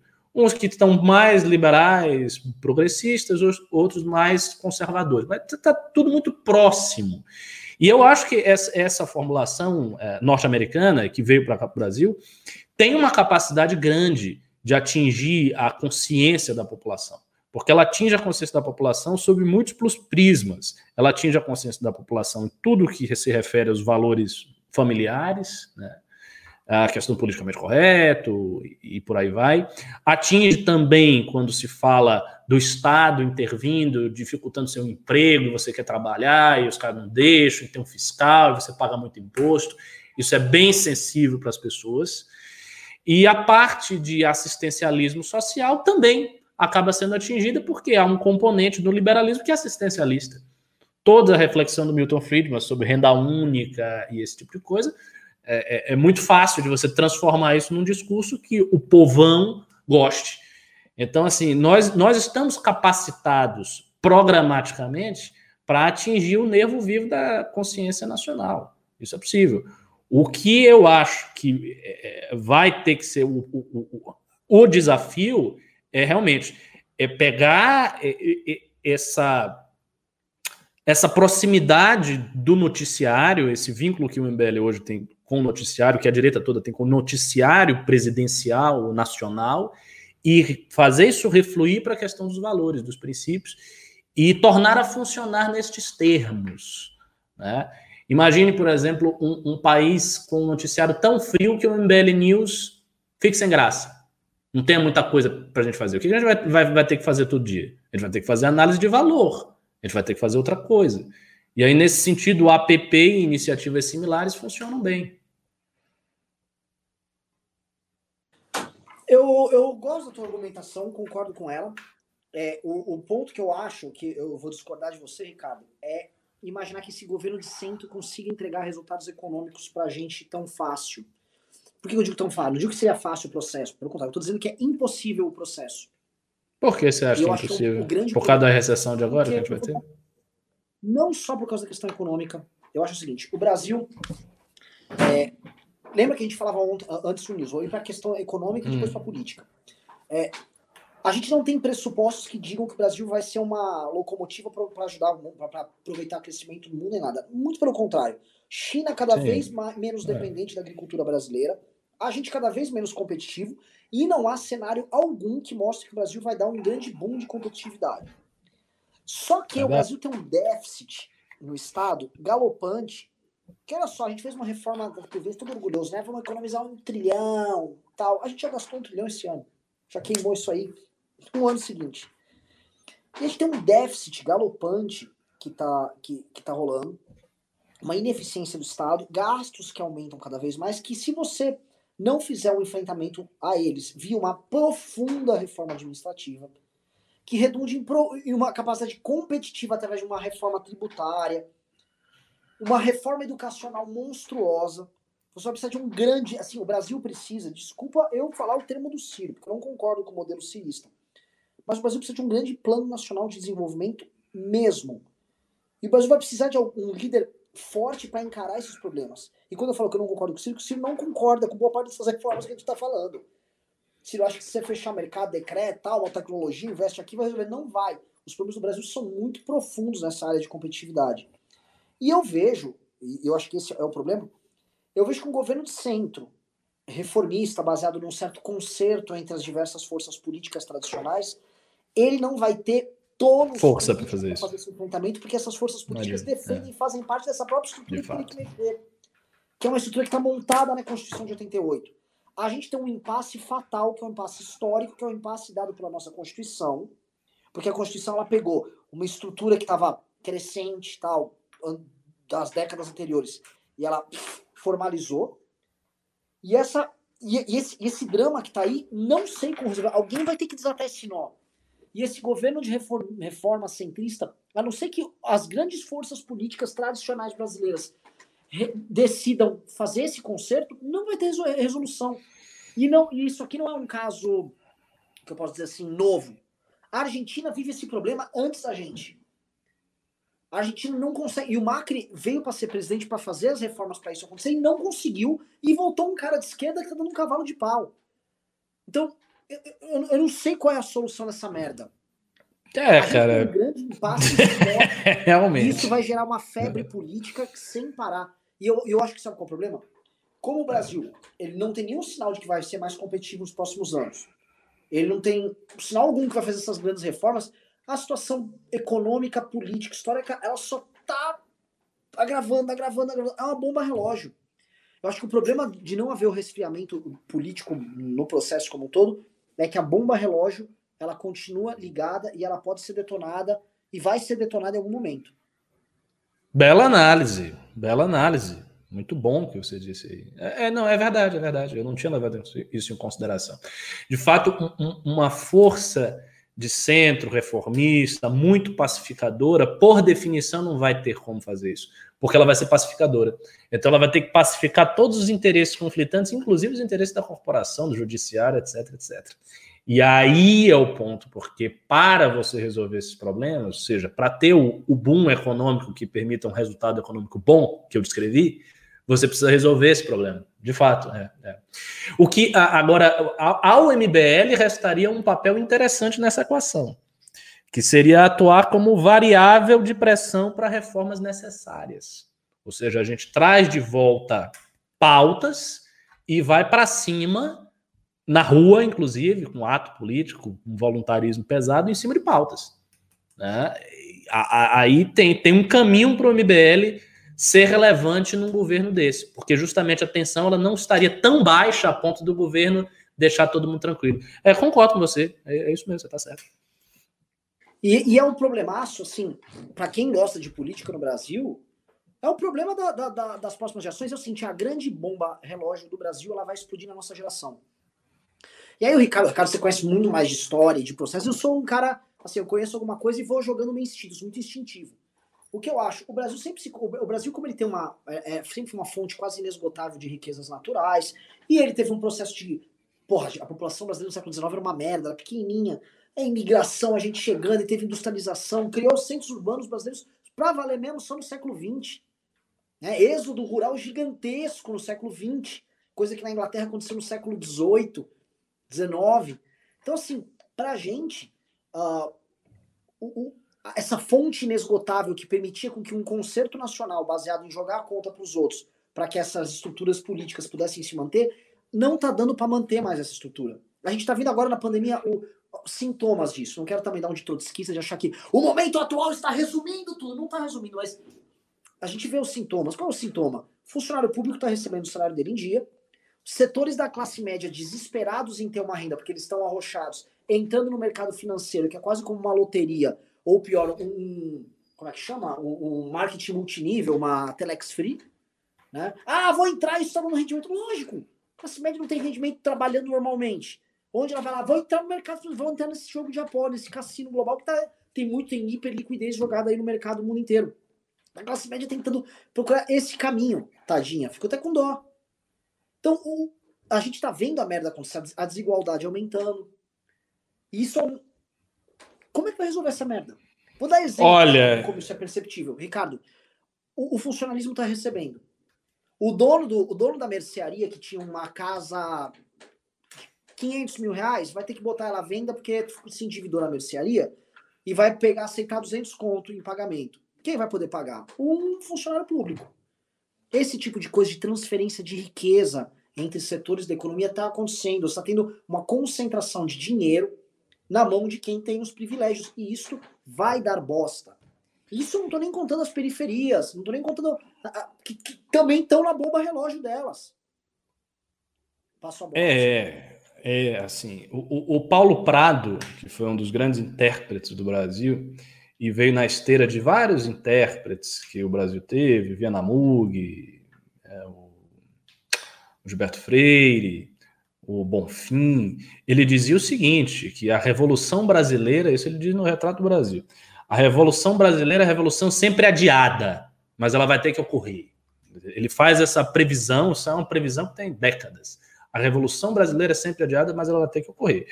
O, o, o quadro que você está pintando aí é, é um quadro de, de, onde as tensões crescem exponencialmente e o único meio de resolvê-las é por meio revolucionário, virando a, a, o status quo de cabeça para baixo de uma vez. Talvez seja esse o caso. Eu sei o seguinte: se for esse o desfecho, eu quero estar tá segurando o revólver, eu não quero estar tá no, no ângulo do cano. Por, por favor, que, que a gente esteja na posição correta. Porque, assim, se vier a ter uma, uma sacudida social violenta no Brasil, coisa que é possível, eu não quero estar do lado errado. Isso aí é a minha prioridade da vida aí. Vou falar para você, eu acho que como a, as lideranças políticas não vão chegar nesse, nesse, nesse concerto, talvez seja inevitável mesmo. Você não tem boa vontade. O problema é o seguinte: as elites políticas, ou é que esse termo assim é, é muito, é muito clichê. Vou dar, vou dar nome. O Kassab não quer largar o fundão e o Kassab quer fazer os prefeitinhos dele e não quer fazer reforma administrativa. É Exato. É isso. O Bolsonaro também não quer. É isso. É. O Paulo Guedes, quando ele fala uh, num tom revolucionário, e o Paulo Guedes tem um discurso revolucionário, a revolução que o Paulo Guedes propõe é mais ou menos essa. Quando ele vem pro discurso. Ele achava que o Bolsonaro ia fazer uma revolução mesmo. Ele acha ainda. Vamos, vamos... Ele acha. Ele acha que precisa. Sabe o que ele acha que precisa? Eu, o que eu acho que ele, ele pensa? Ah, quando o Bolsonaro for reeleito. Ah, quando for reeleito é a hora. É isso que ele deve imaginar.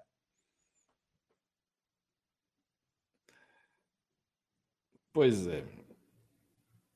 Mas não acho que, que é se o Bolsonaro eu, fosse reeleito, ele ia querer fazer porra nenhuma. O Bolsonaro ah, quer tranquilidade. Pô. Pera, só um segundinho que eu tô resolvendo uma questão de comida aqui. Só um segundo.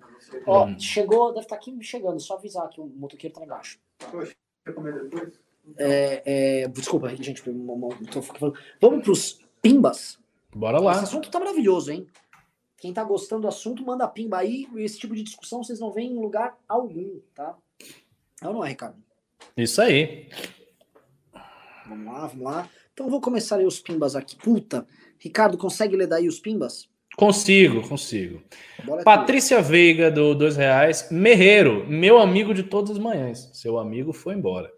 Vitória Lane, cinco reais. Impressão de dinheiro de cédula são coisas diferentes. Podem explicar? Como assim? Impressão de dinheiro de cédula? É diferente? Bom, suponho que a diferença seja que a impressão de dinheiro ela pode ser tanto a impressão mesmo da cédula quanto a circulação de mais moedas. E a da cédula é da cédula. Tem outra distinção? Ou seria o caso de distinguir a impressão porque quando você tem, por exemplo, cédulas que, que foram destruídas e tal, você tem uma impressão apenas para substituir aquelas que foram perdidas. Aí, nesse caso, você pode dizer que é impressão de cédula, mas imprimir dinheiro é outra coisa. É colocar mais dinheiro em circulação na economia. Pode ser que seja essa a distinção. Leandro O, do 50 reais. Análises renais hoje, sempre é bom. Sei que está corrido, mas faça mais, Renan. Vou fazendo aqui, estou voltando um pouco a, a, participar do nosso universo e tal. Hum. Vitória Lane do 10 reais, continuação. A impressão de cédulas não aumenta a quantidade de dinheiro em circulação, mas é consequência da inflação que sofremos desde 1994. Perdemos 80% do nosso poder de compra. Ah, então era a distinção que eu estava fazendo. Pri Pompeu do 20,99 dólares canadenses, não falou nada. Caio Martins, cinco reais. Podemos dizer que estamos entre... entrando em uma ditadura de juízes? Eu julgo, então eu sou a lei. Eu não creio que se possa dizer que está entrando numa ditadura de juízes. Eu sou muito reservado com essas expressões ditadura, fascismo, opressão. Acho que elas têm o seu cabimento mais específico em situações em que há realmente uma ditadura de magistrados, não, não é esse o caso. O que eu acho que nós estamos entrando, não, nós já entramos há algum tempo, é num país onde o judiciário toma para si uma espécie de função civilizacional. Isso, assim, em muitos campos, não é apenas no campo do, da corrupção, não é só nesse campo, é principalmente no campo moral. Veja todas as posições que o STF tem tomado no campo dos valores. O STF praticamente legisla no campo dos valores. Ele cria novas legislações no campo dos valores, embora não deva fazer isso. E eu acho que ele faz isso influenciado por certas teorias norte-americanas do direito que conferem ao direito a função de uh, ser uma espécie de ativista, de, de promover o progresso social. Então há um pouco dessa concepção que os juízes eles não podem ser meros operadores, eles têm que ser pessoas ativas na sociedade, seja, de algum modo promover o progresso judicial da, da sociedade através dos meios judiciais. Eu acho que é por isso. Uh, Tenente Bigodes do 10 reais. Tenente Bigodes, muito bom. A reforma tributária é uma chance única, senão a década mal começou e já está perdida. Precisamos fomentar uma reforma pesada para que o governo se desgaste ainda mais caso tente defender as regalias. Amigo, eu acho que a única coisa pesada que vai vir são impostos pesados para todos nós, inclusive para você. Fernanda Schmidt, do 10 reais. Mestre Renan, a IURR, a Igreja Universal do Reino de Renan, declara apoio ao Bispo Arthur para a Prefeitura de São Paulo apoio absolutamente imprescindível o que, que é a Igreja Universal do Reino de Deus em comparação com a IUR, instituição muito mais importante e muito mais sagrada. Tiago Félix doou cinco reais e a fala do Toffoli dizendo que membro do judiciário tinha que esperar oito anos para se candidatar. Defender que o PGR não possa ir para o Supremo, ele não faz. Pois é, prioridades. Uh, Tiago Moura do 10 reais. O judiciário, para prender corrupto, tem que usar as regras que os corruptos criaram. Logo, a Lava Jato teve que ir até o limite, forçar o Estado de Direito. É muito perigoso, mas como fazer diferente? Essa é uma boa questão. De, de, de fatos.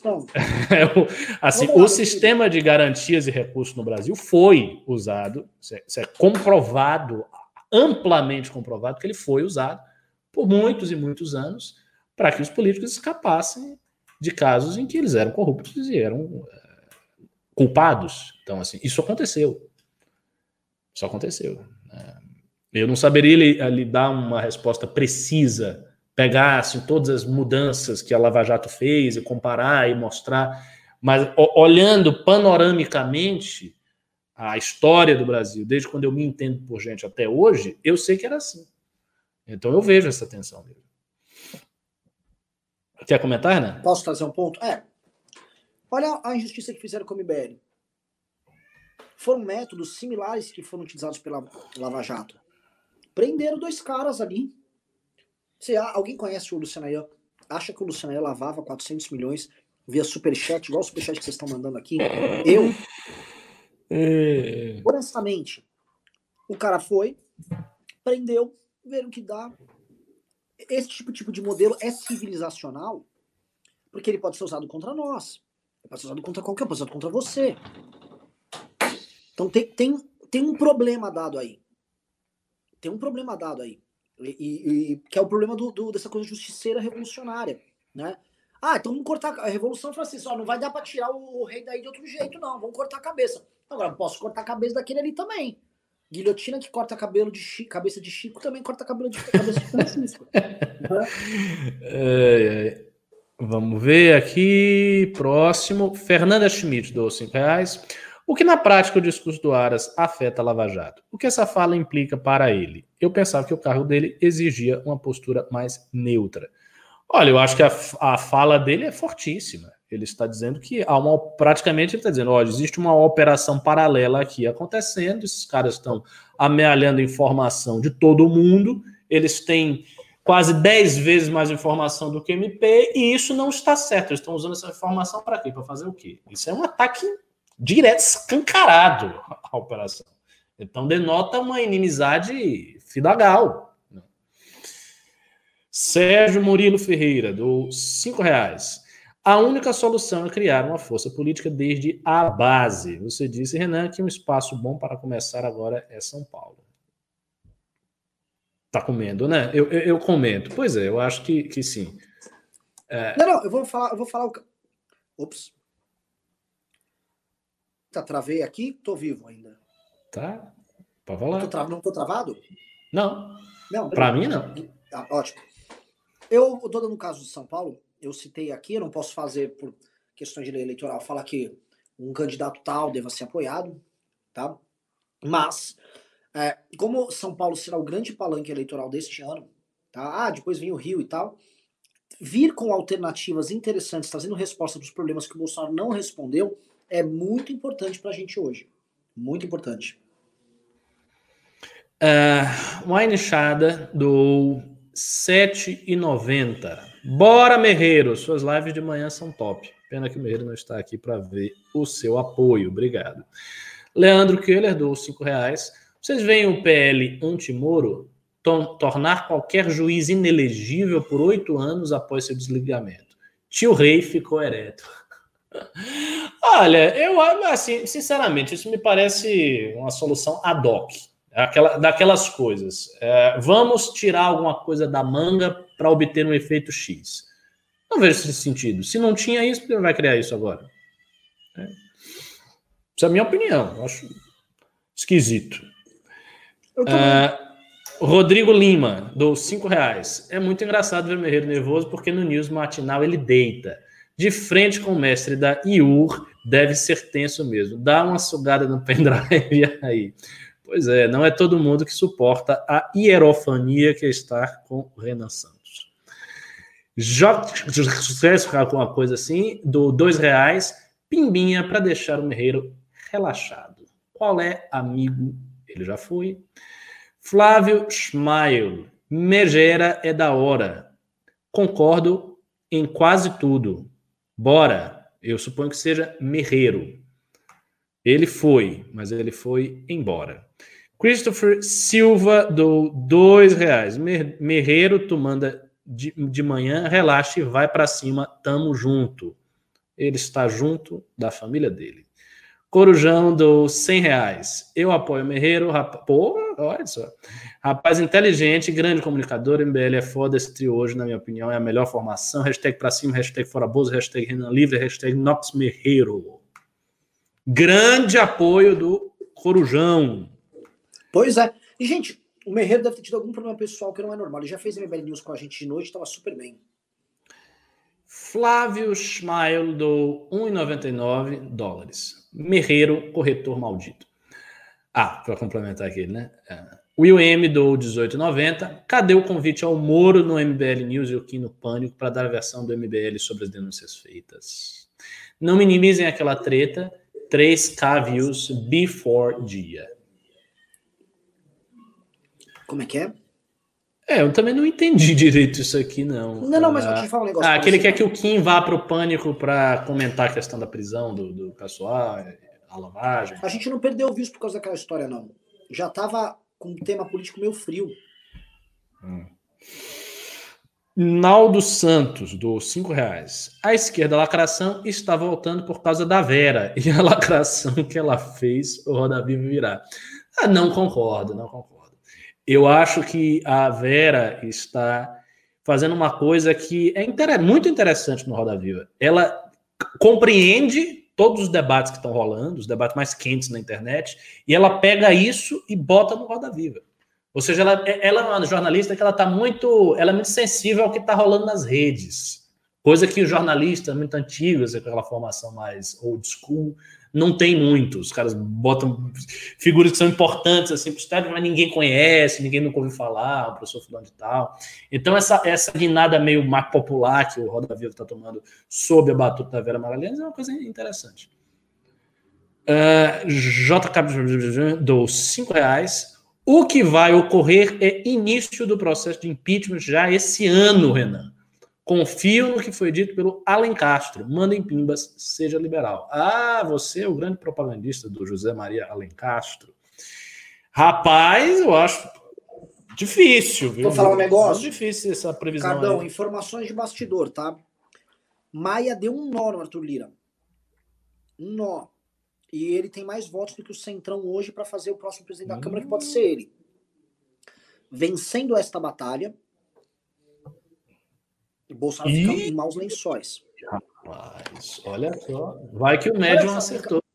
Ó, ó, se esse cara acertar e tivesse impeachment mesmo, começar esse ano, eu prometo que eu procuro tudo desse cara começa a estudar, que você já me pediu isso várias vezes. Vitória Lane do 10 reais e não falou nada. É uma obreira da Igreja do Renan. Luiz Carlos Salles do 10 reais, Daniel Rabelo Alves do 18,90. A esquerda Roda Viva elitista não cativa a esquerda lulista nordestina. Qual o nome da pessoa que mandou? Daniel Rabelo Alves. É meu primo. Sério? É, é, é o Daniel, meu primo? Se for, um, um abração. Caramba, a família do Renan está aqui mesmo, hein? É, eu, veja bem, a, a, a, quando você fala esquerda lulista nordestina, você está se referindo a quem? Porque se for o povão, não é de esquerda. Então, o que cativa o povão é comida na mesa e benefícios. Simples assim. A esquerda mais sindicalista, mais petista raiz, de fato, não, não, essa esquerda não é a esquerda priolista. É bem diferente. Mas é uma esquerda que vai funcionar e que vai atuar do mesmo jeito que sempre atuou, mas perdeu muito espaço, né? Perdeu muita força. Esse, personagem do, do, sindicalista, marxistão, cara de chão de fábrica, que é uma, uma, figura meio outdated, sabe? É ultrapassada hoje em dia. Embora eu acho que pode voltar. Eu acho que pode voltar. com essa questão de desigualdade social, discurso classista voltando, essa figura ela passa muito mais autenticidade do que todos esses youtubers marxistinhas aí que não tem cara de que nunca trabalharam na vida. É tudo menino de universidade, menino que fica estudando, faz doutorado, é outra coisa. O, o, trabalhador ele tem a autenticidade, o caráter genuíno da, da sua figura. Então pode ser que volte alguma liderança nesse estilo de esquerda aí. A Vitória Lane, do dois reais. Ayur ama o Merreiro. Flávio Amador, dois reais. Mandeta Moro ou Moro Mandeta? Não acredito nem que vai ser um nem outro. Bruno BTT, do dois reais. Fora Merreiro. Brinks, mano. KKK, você é foda. Marisa Riga, do 3.600 ienes. Ótimo vídeo, Renan, por mais análises renais. Andrew Dias, do 2 dólares. Mandetta é o único presidencial à direita com carisma. Isso é verdade, ele tem. O Mandetta tem, tem um carisma. Você tem, você tem razão. Mas eu acho que até lá, meu filho, até a, até a eleição, a figura dele já vai estar tão pequenininha. Vitória Lane do 10 reais. A Gabi é, me pediu para falar. Merreiro, você é brilhante, merece todo o respeito. Obrigado por todo o apoio que me deu no News Matinal. Estava super nervosa e você e o Russo me deixaram muito tranquila. Você vê como o pessoal é solidário, né? Muito solidário. Só não são solidários com o Renan, não é com o Merreiros, não. Que absurdo, né? Não, mas é mentira. Quando você não estava, o pessoal ficava pedindo seu nome aqui desesperadamente. Talita Acadroli, do 50 reais. Flávio Amado, do 5 reais. Quão maior será o Renda Brasil em relação ao Bolsa Família? De onde podem vir os recursos? Sai este ano ou haverá hiato? Eu acho que é maior em termos assim de uns 30, 40%, né? É uma diferença grande, é considerável. Você sabe?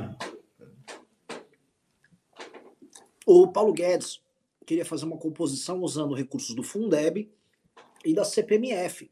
Ele está falando em gastar pelo menos mais uns 100 bi por ano. É, não é pouca coisa. É muito dinheiro. De onde pode vir esse recurso? É o que todo mundo quer saber. Eu também quero saber de onde é que vem. Eu, eu não sei se eu falei isso no MBL News de segunda, tá? Do céu. Mas eu, eu queria comentar isso. Para o Paulo Guedes, ele, ele, ele se comprometeu, a meu ver, da seguinte forma com o Bolsonaro. Bolsonaro, eu passo uma CPMF, eu não furo o teto, e eu te dou um Renda Brasil que vai te dar popularidade, te garante tua reeleição com isso. Você ganha o voto das pessoas mais pobres e tal, uma medida é, é, Friedman, não sei o quê, blá blá blá blá cortamos gastos, enxugamos, fazemos umas privatizações para compensar aqui e ali. E aí, no segundo governo, a gente entra com uma agenda mais liberal tal. A, a equação ela fura se não passar a CPMF. É. é. E deve ter sido isso mesmo que você está dizendo. Thalita Cadroli do 20 reais. Calma, Lucas. Eu sei o seguinte: o nervoso do Merreiro deu muito dinheiro. Então, eu não queria dizer isso aqui, mas ele foi combinado antes da live o Renan pediu para o Merreiro fazer isso e sair subitamente para que vocês doassem mais dinheiro, porque o Renan é uma pessoa maquiavélica e gananciosa. Bruno BTT, do dois reais, chama alguém ao vivo aí. Will M, do 790, foi uma crise de ansiedade. Bota pilha nele, não. Não, tem que botar pilha mesmo. Patrícia Veiga, dois reais, chama MC. Ah, Marcelo Castro. Diogo Kimura, cinco reais. Aproveitar que o cartão virou para pimbar. O que deveria acontecer no governo para que seja necessário sairmos para a manifestação durante a pandemia? Caralho, para sair para uma manifestação durante a pandemia, se o governo começar a matar as pessoas. Aí você tem manifestação espontânea, as pessoas vão para a rua para quebrar tudo, porque fora isso, ou uma coisa muito grave, sair em manifestação em pandemia é uma coisa que ninguém vai fazer. Seria profundamente irresponsável da parte do MBL fazer isso. Além disso, a manifestação não ia, não ia dar certo, não ia ter manifestação nenhuma e ainda seríamos atacados pelos bolsonaristas, pela hipocrisia óbvia de fazer uma manifestação contra o presidente na pandemia. Uh, Luiz Carlos Salles deu cinco reais. Renan, o MBL é um movimento que se antagoniza o atual governo e a esquerda. Por que não chamam para o Roda Viva? Porque o Roda Viva ele é. A Vera Magalhães é para a nova esquerda o que o Andreasa foi para a nova direita. Porque a Record foi para nova direita, o Roda Viva vem sendo para nova esquerda. Ah, não acho. A Vera não vai, não vai nos chamar lá. Essa que é a Ah, mas, mas, eu, mas assim, eu acho que essa, essa comparação é um pouco injusta. Porque, embora tenha as figuras que foram da nova direita e tal, ela chama muita gente que não é de, de da, da nova esquerda, ela chama muita gente que não é de esquerda. Muito jornalista para comentar, o Martim já foi, o Alexandre Borges, então, assim, Não, eu não. acho que ela. Foi para ser um jornalista. Eu sei. centro da mas- roda nunca. Sim, mas assim, mas. Centro é- da roda, ô, ô, Ricardo. Não, eu, da tô- eu tenho visto, eu tenho visto. Mas o que eu digo é o seguinte: eu, eu não acho que a Vera está para a nova esquerda como o Andreasa está para a nova esquerda. O, o Andreasa fu- é editor da editora que editou boa parte dos livros da nova direita. A pessoa está dentro disso aqui. A Vera, não, não sei, acho que não. Eu acho que a Vera é uma pessoa que tem boas amizades com muita gente da nova direita, que abriu esses espaços. Enfim, resta ver se ela vai, depois de um tempo, Tem. abrir um espaço. Mas ela coloca a gente aqui, ó. Uma caixinha. É, você põe aqui. é. Eu, eu gosto, vocês sabem que eu gosto da Vera. Já comprei muita briga da Vera. Mas eu acho o seguinte: a Vera dá a palavra pro Felipe Neto, pro para aquele Silvio Almeida, pro. Foi agora Foi pro- pro Emicida, pro Ri, Teve mais gente, teve mais gente. O Rigoni, aquele deputado. Não tem nada especial o Rigoni. Ah, o Rigoni. O Yamarino, o Atila Yamarino, é puxado Yamarino. esquerda. É, tem, é, tem, tem, tem um bocado de gente. Né? E você pega for- uma sequência contar, é. aqui, ó, no meio dessa grande crise política, quem foram os protagonistas no Roda Viva foram essas pessoas com essa linguagem muito especial ali. É. Eu, eu, eu, eu, eu, eu, falo assim, estou feliz com isso da Vera? Não, não tô. Já, já deixei, assim, não, não, não gosto de arrumar briga, mas assim, o que, que o Kim, que é o deputado mais efetivo na crítica ao bolsonarismo, nunca apareceu lá? É, é. Que- não- o- a direita rachada não é um vezes, né, sabe o que eu sinto às vezes em relação a, a- ao modo como o MBL é tratado por umas as figuras que estão circulando aí. Por algum motivo, a- a- as pessoas subestimam um pouco o MBL, sabe?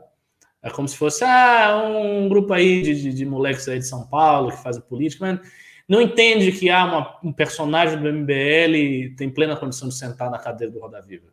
Eu- acho que existe um pouco dessa coisa com o movimento. Eu sinto isso, tenho essa desconfiança. O que é falso, porque o Kim, como debatedor, e cara que já apareceu na grande mídia, ele, tipo, tranquilaço. Se ele sentasse lá, ele ia dar de 10 a 0. Com, com certeza nenhuma. Com certeza. Vamos lá. É, o Sparim do 10 reais. Está surgindo um novo grupo religioso fazendo frente aos, aos evangélicos, as testemunhas da cloroquina. Você teria um minutinho para ouvir as palavras da hidroxicloroquina, da azitromicina e do zinco? Pois é. E ainda nos batem a porta domingo de manhã. Ju Parelli, do, do 20, 20 dólares. Deixa eu ver aqui. Renan, outro dia mandei uma pergunta que foi uma espécie de teste para você. Você respondeu exatamente o que eu gosta- gostaria que você respondesse. Passou com louvor. Ravena, mais ou menos, e Ricardo foi reprovado. KKKKK. Você é nosso guru. Olha só. Eu nem lembro a pergunta qual foi, Ju. Manda aí de novo que eu vou. Não lembro. Rafael Piccolo do 10 reais. A nota de 100 reais de hoje equivale a 10 ou 15 reais no início do plano real. Se tivesse uma nota de 500 hoje, valeria menos do que a de 100 original. É, essa é flutuação natural. J, JV falou: Renan, não é à toa que Deus te deu as ferramentas para você estar onde está. Parabéns por ser essa figura inteligente capacitada para comandar o MBL. Leandro Eu não Dous. sei que ferramentas são essas que ele me deu, que eu não, não tô nem um pouco feliz onde eu tô, viu? tô fudido, quebrado, investigado. Que ferramentas foi essa? Um, um É. de tortura. Deus faz dessas coisas. Você não viu o livro de Jó? O mais amado, Jó. Olha o que aconteceu com Jó. Leandro do 5 reais. O executivo tem que ser de centro para levar críticas de todos os lados e não ter um fã-clube. É. Matsumoto do 610 ienes. Nota 500 euros foi extinta. Um dos motivos facilita o ilícito. Agora, corruptos poderão escolher, esconder o dobro de propina no mesmo apartamento. Paulo Guedes na contramão. e Gedel feliz. AgeW do 1890. Relaxa, Merreiro, você é top. Pedro Lopes, 10 reais. E se o Amoedo der um golpe? hipótese é muito boa. Imagine o Amoedo, João Amoedo, dando um golpe revolucionário no Brasil. Olha, seria o revolucionário mais abotoado, mais coxinho que já se viu em toda a história humana. Seria um negócio digno realmente dos grandes historiadores do futuro. Teríamos a nossa Revolução Francesa Liberal, reformas com redução consciente do Estado. Óbvio, isso é uma piada, naturalmente, né? MSR do 20 reais. O certo é focar no básico, desregulamentação, diminuir imposto sobre área produtiva e folha de trabalho, abrir mercado principalmente para empresas que investem em infraestrutura, criar projetos para a indústria nacional é furada. Esse cara não Mas, está Ricardo, com os Ciro Gomes e não está correndo. Vem com soluções como essas. É legal, porra, como é que ninguém pensou nisso? Daí ia fazer. O o seguinte, como fazer? Como? É, esse é o problema. É, Sodré. Desculpa te interromper. Olha o Temer, né? Ele conseguiu fazer uma reforma.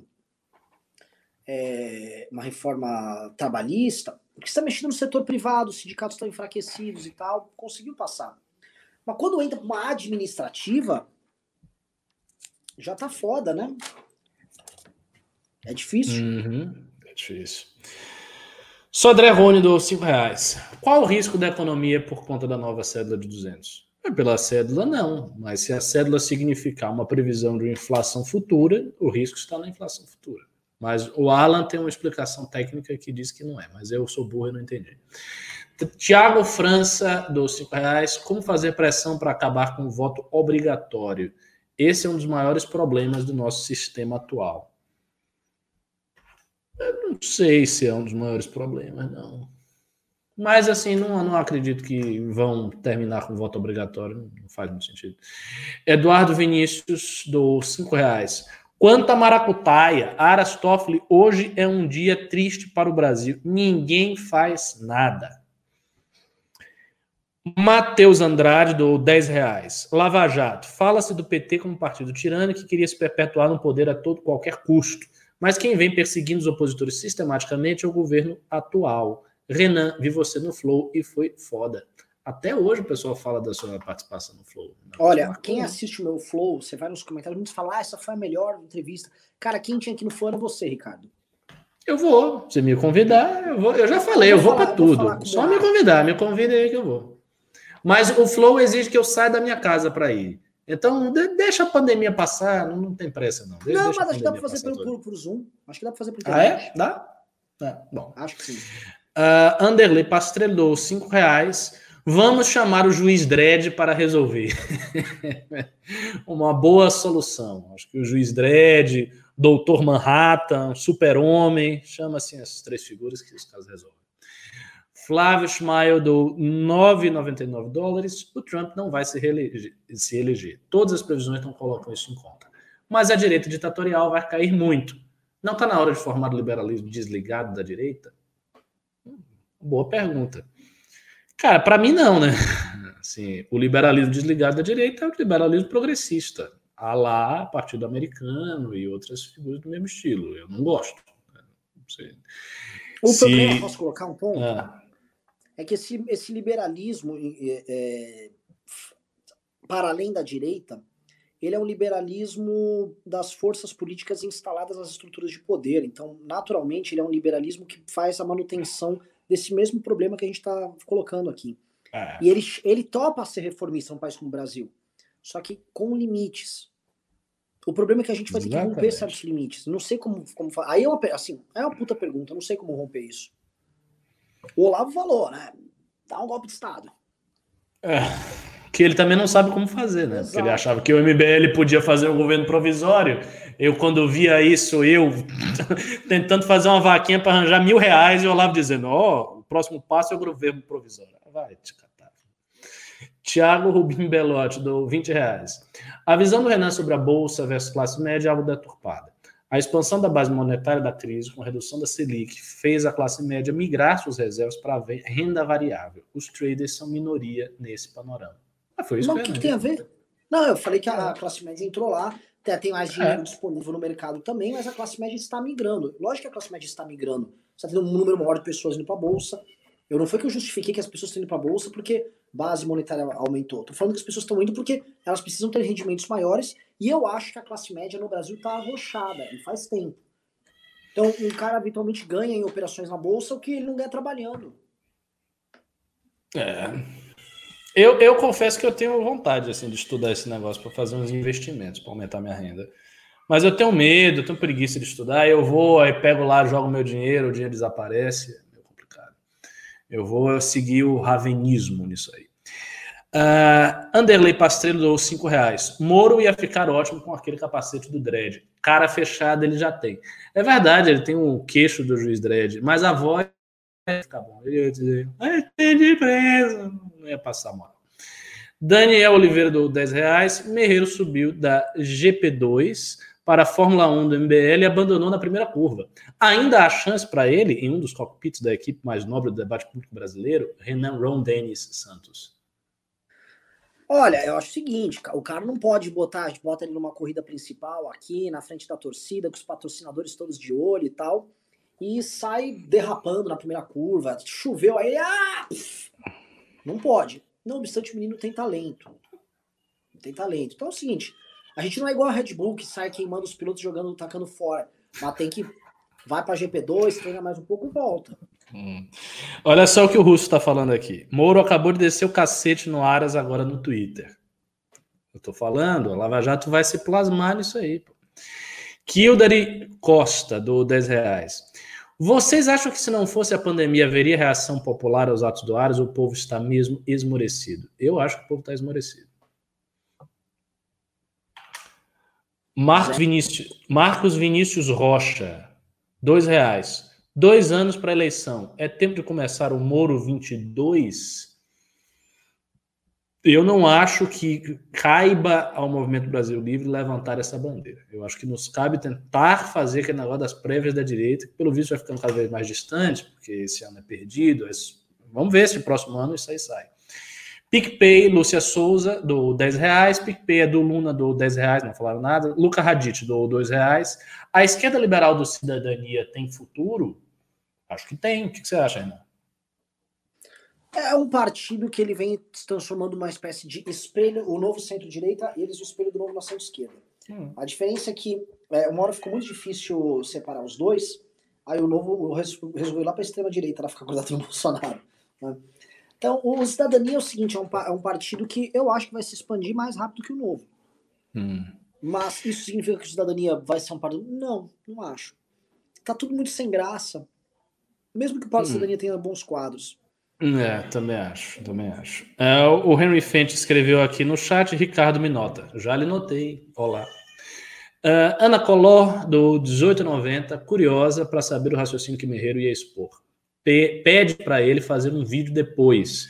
Pelo jeito, tem alguém aí mais esganado por batata frita que eu. Tiago Félix, do dois reais, excelente, excelente vídeo do Holiday hoje. Holiday gravou sobre o quê? Holiday respondeu um funkeiro carioca, alguma coisa do tipo. Ah.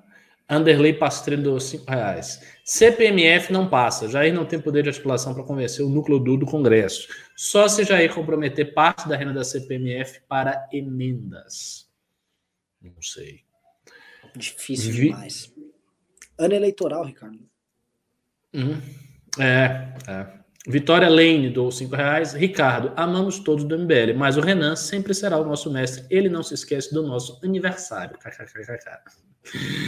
Leandro O do três reais. 90 mil mortes, dia triste. Nossa, bateu mais essa marca. Né? Leandro O, cinco reais. Seguindo a analogia automobilística, lembre-se que Gilles Villeneuve terminou em 11 na primeira corrida. Dei uma chance ao arrojado Merreiro. Acabou-se.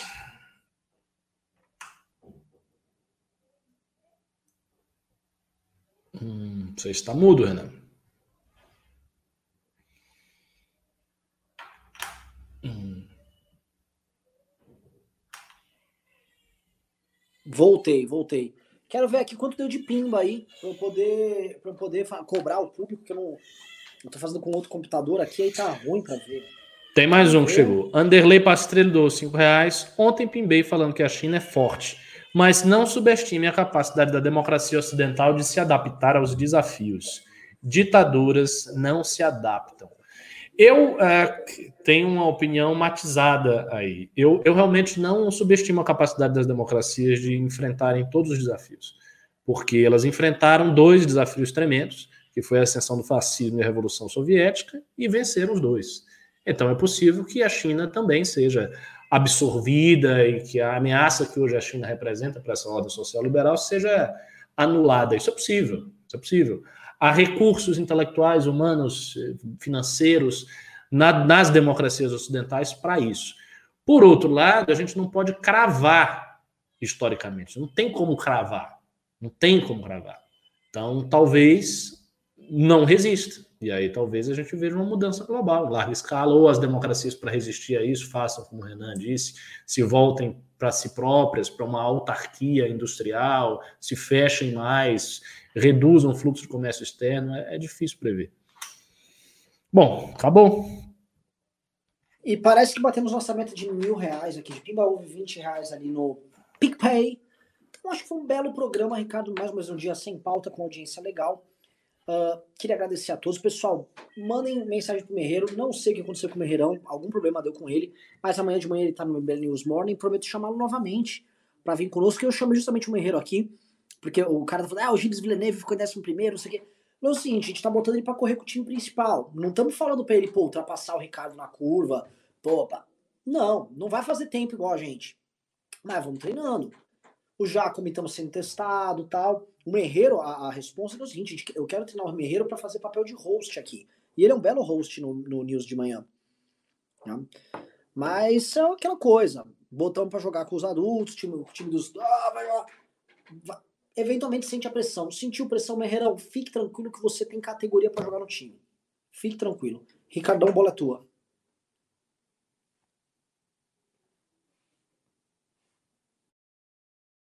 Tá mudo, mudo, mudo. Perdão. Uh, repasse. Ricardo, estou sem grana. Não seria mais interessante pensar em construção de uma bancada liberal coesa no parlamento em detrimento a um presidente liberal? Eleger deputados federais é mais fácil. Eu concordo com as seguintes observações. Eu acho que a eleição de um cargo executivo é muito mais dura, não porque seja mais difícil, simplesmente porque, mas porque a, a responsabilidade é muito maior. Você eleger o gestor, o prefeito, o governador, o presidente, impõe a quem eleger uma responsabilidade muito maior do que você ter 10 deputados, por exemplo. Agora, tem um detalhe sobre as eleições da direita. A dificuldade de fazer capilaridade na direita é que as nossas eleições elas são muito dependentes de voto de opinião e isso faz com que poucas figuras, ou seja, figuras singulares que se destacam muito, recebam muitos votos. É o caso do Kim, do Arthur, do Holiday. O desafio é você fazer é você fazer a mesma coisa com as figuras que estão na faixa intermediária, aquelas que não são muito conhecidas. Porque a internet e a comunicação, de modo geral, tem algo cruel. Ela premia aqueles que estão muito na ponta. Quem não está na ponta é base. E aí é difícil você eleger. E esse é o grande problema. Então, por exemplo, a gente consegue reeleger o Kim, se o MBL continuar do jeito que está, 10 vezes. Vai, vai reelegendo. Se quiser reeleger ele várias e várias vezes, consegue. Agora, fazer outro é muito difícil. E fazer outro em outros estados ainda é mais difícil. Então, eu acho que esse é o desafio do MBL. Bom, é, é, isso aí. Agradeço a audiência. O programa de hoje foi muito bacana, análise legal. Me sigam aí no Twitter, arroba Ricardo. Quem for do movimento, tem a minha aula às 10 horas. Vou fazer uma análise do texto do Adam Ferguson ensaio sobre a origem da, sobre a história da sociedade civil, que é um clássico liberal. fazer uma leitura comentada desse texto aí às 10 horas. É Maravilhoso. É Pessoal,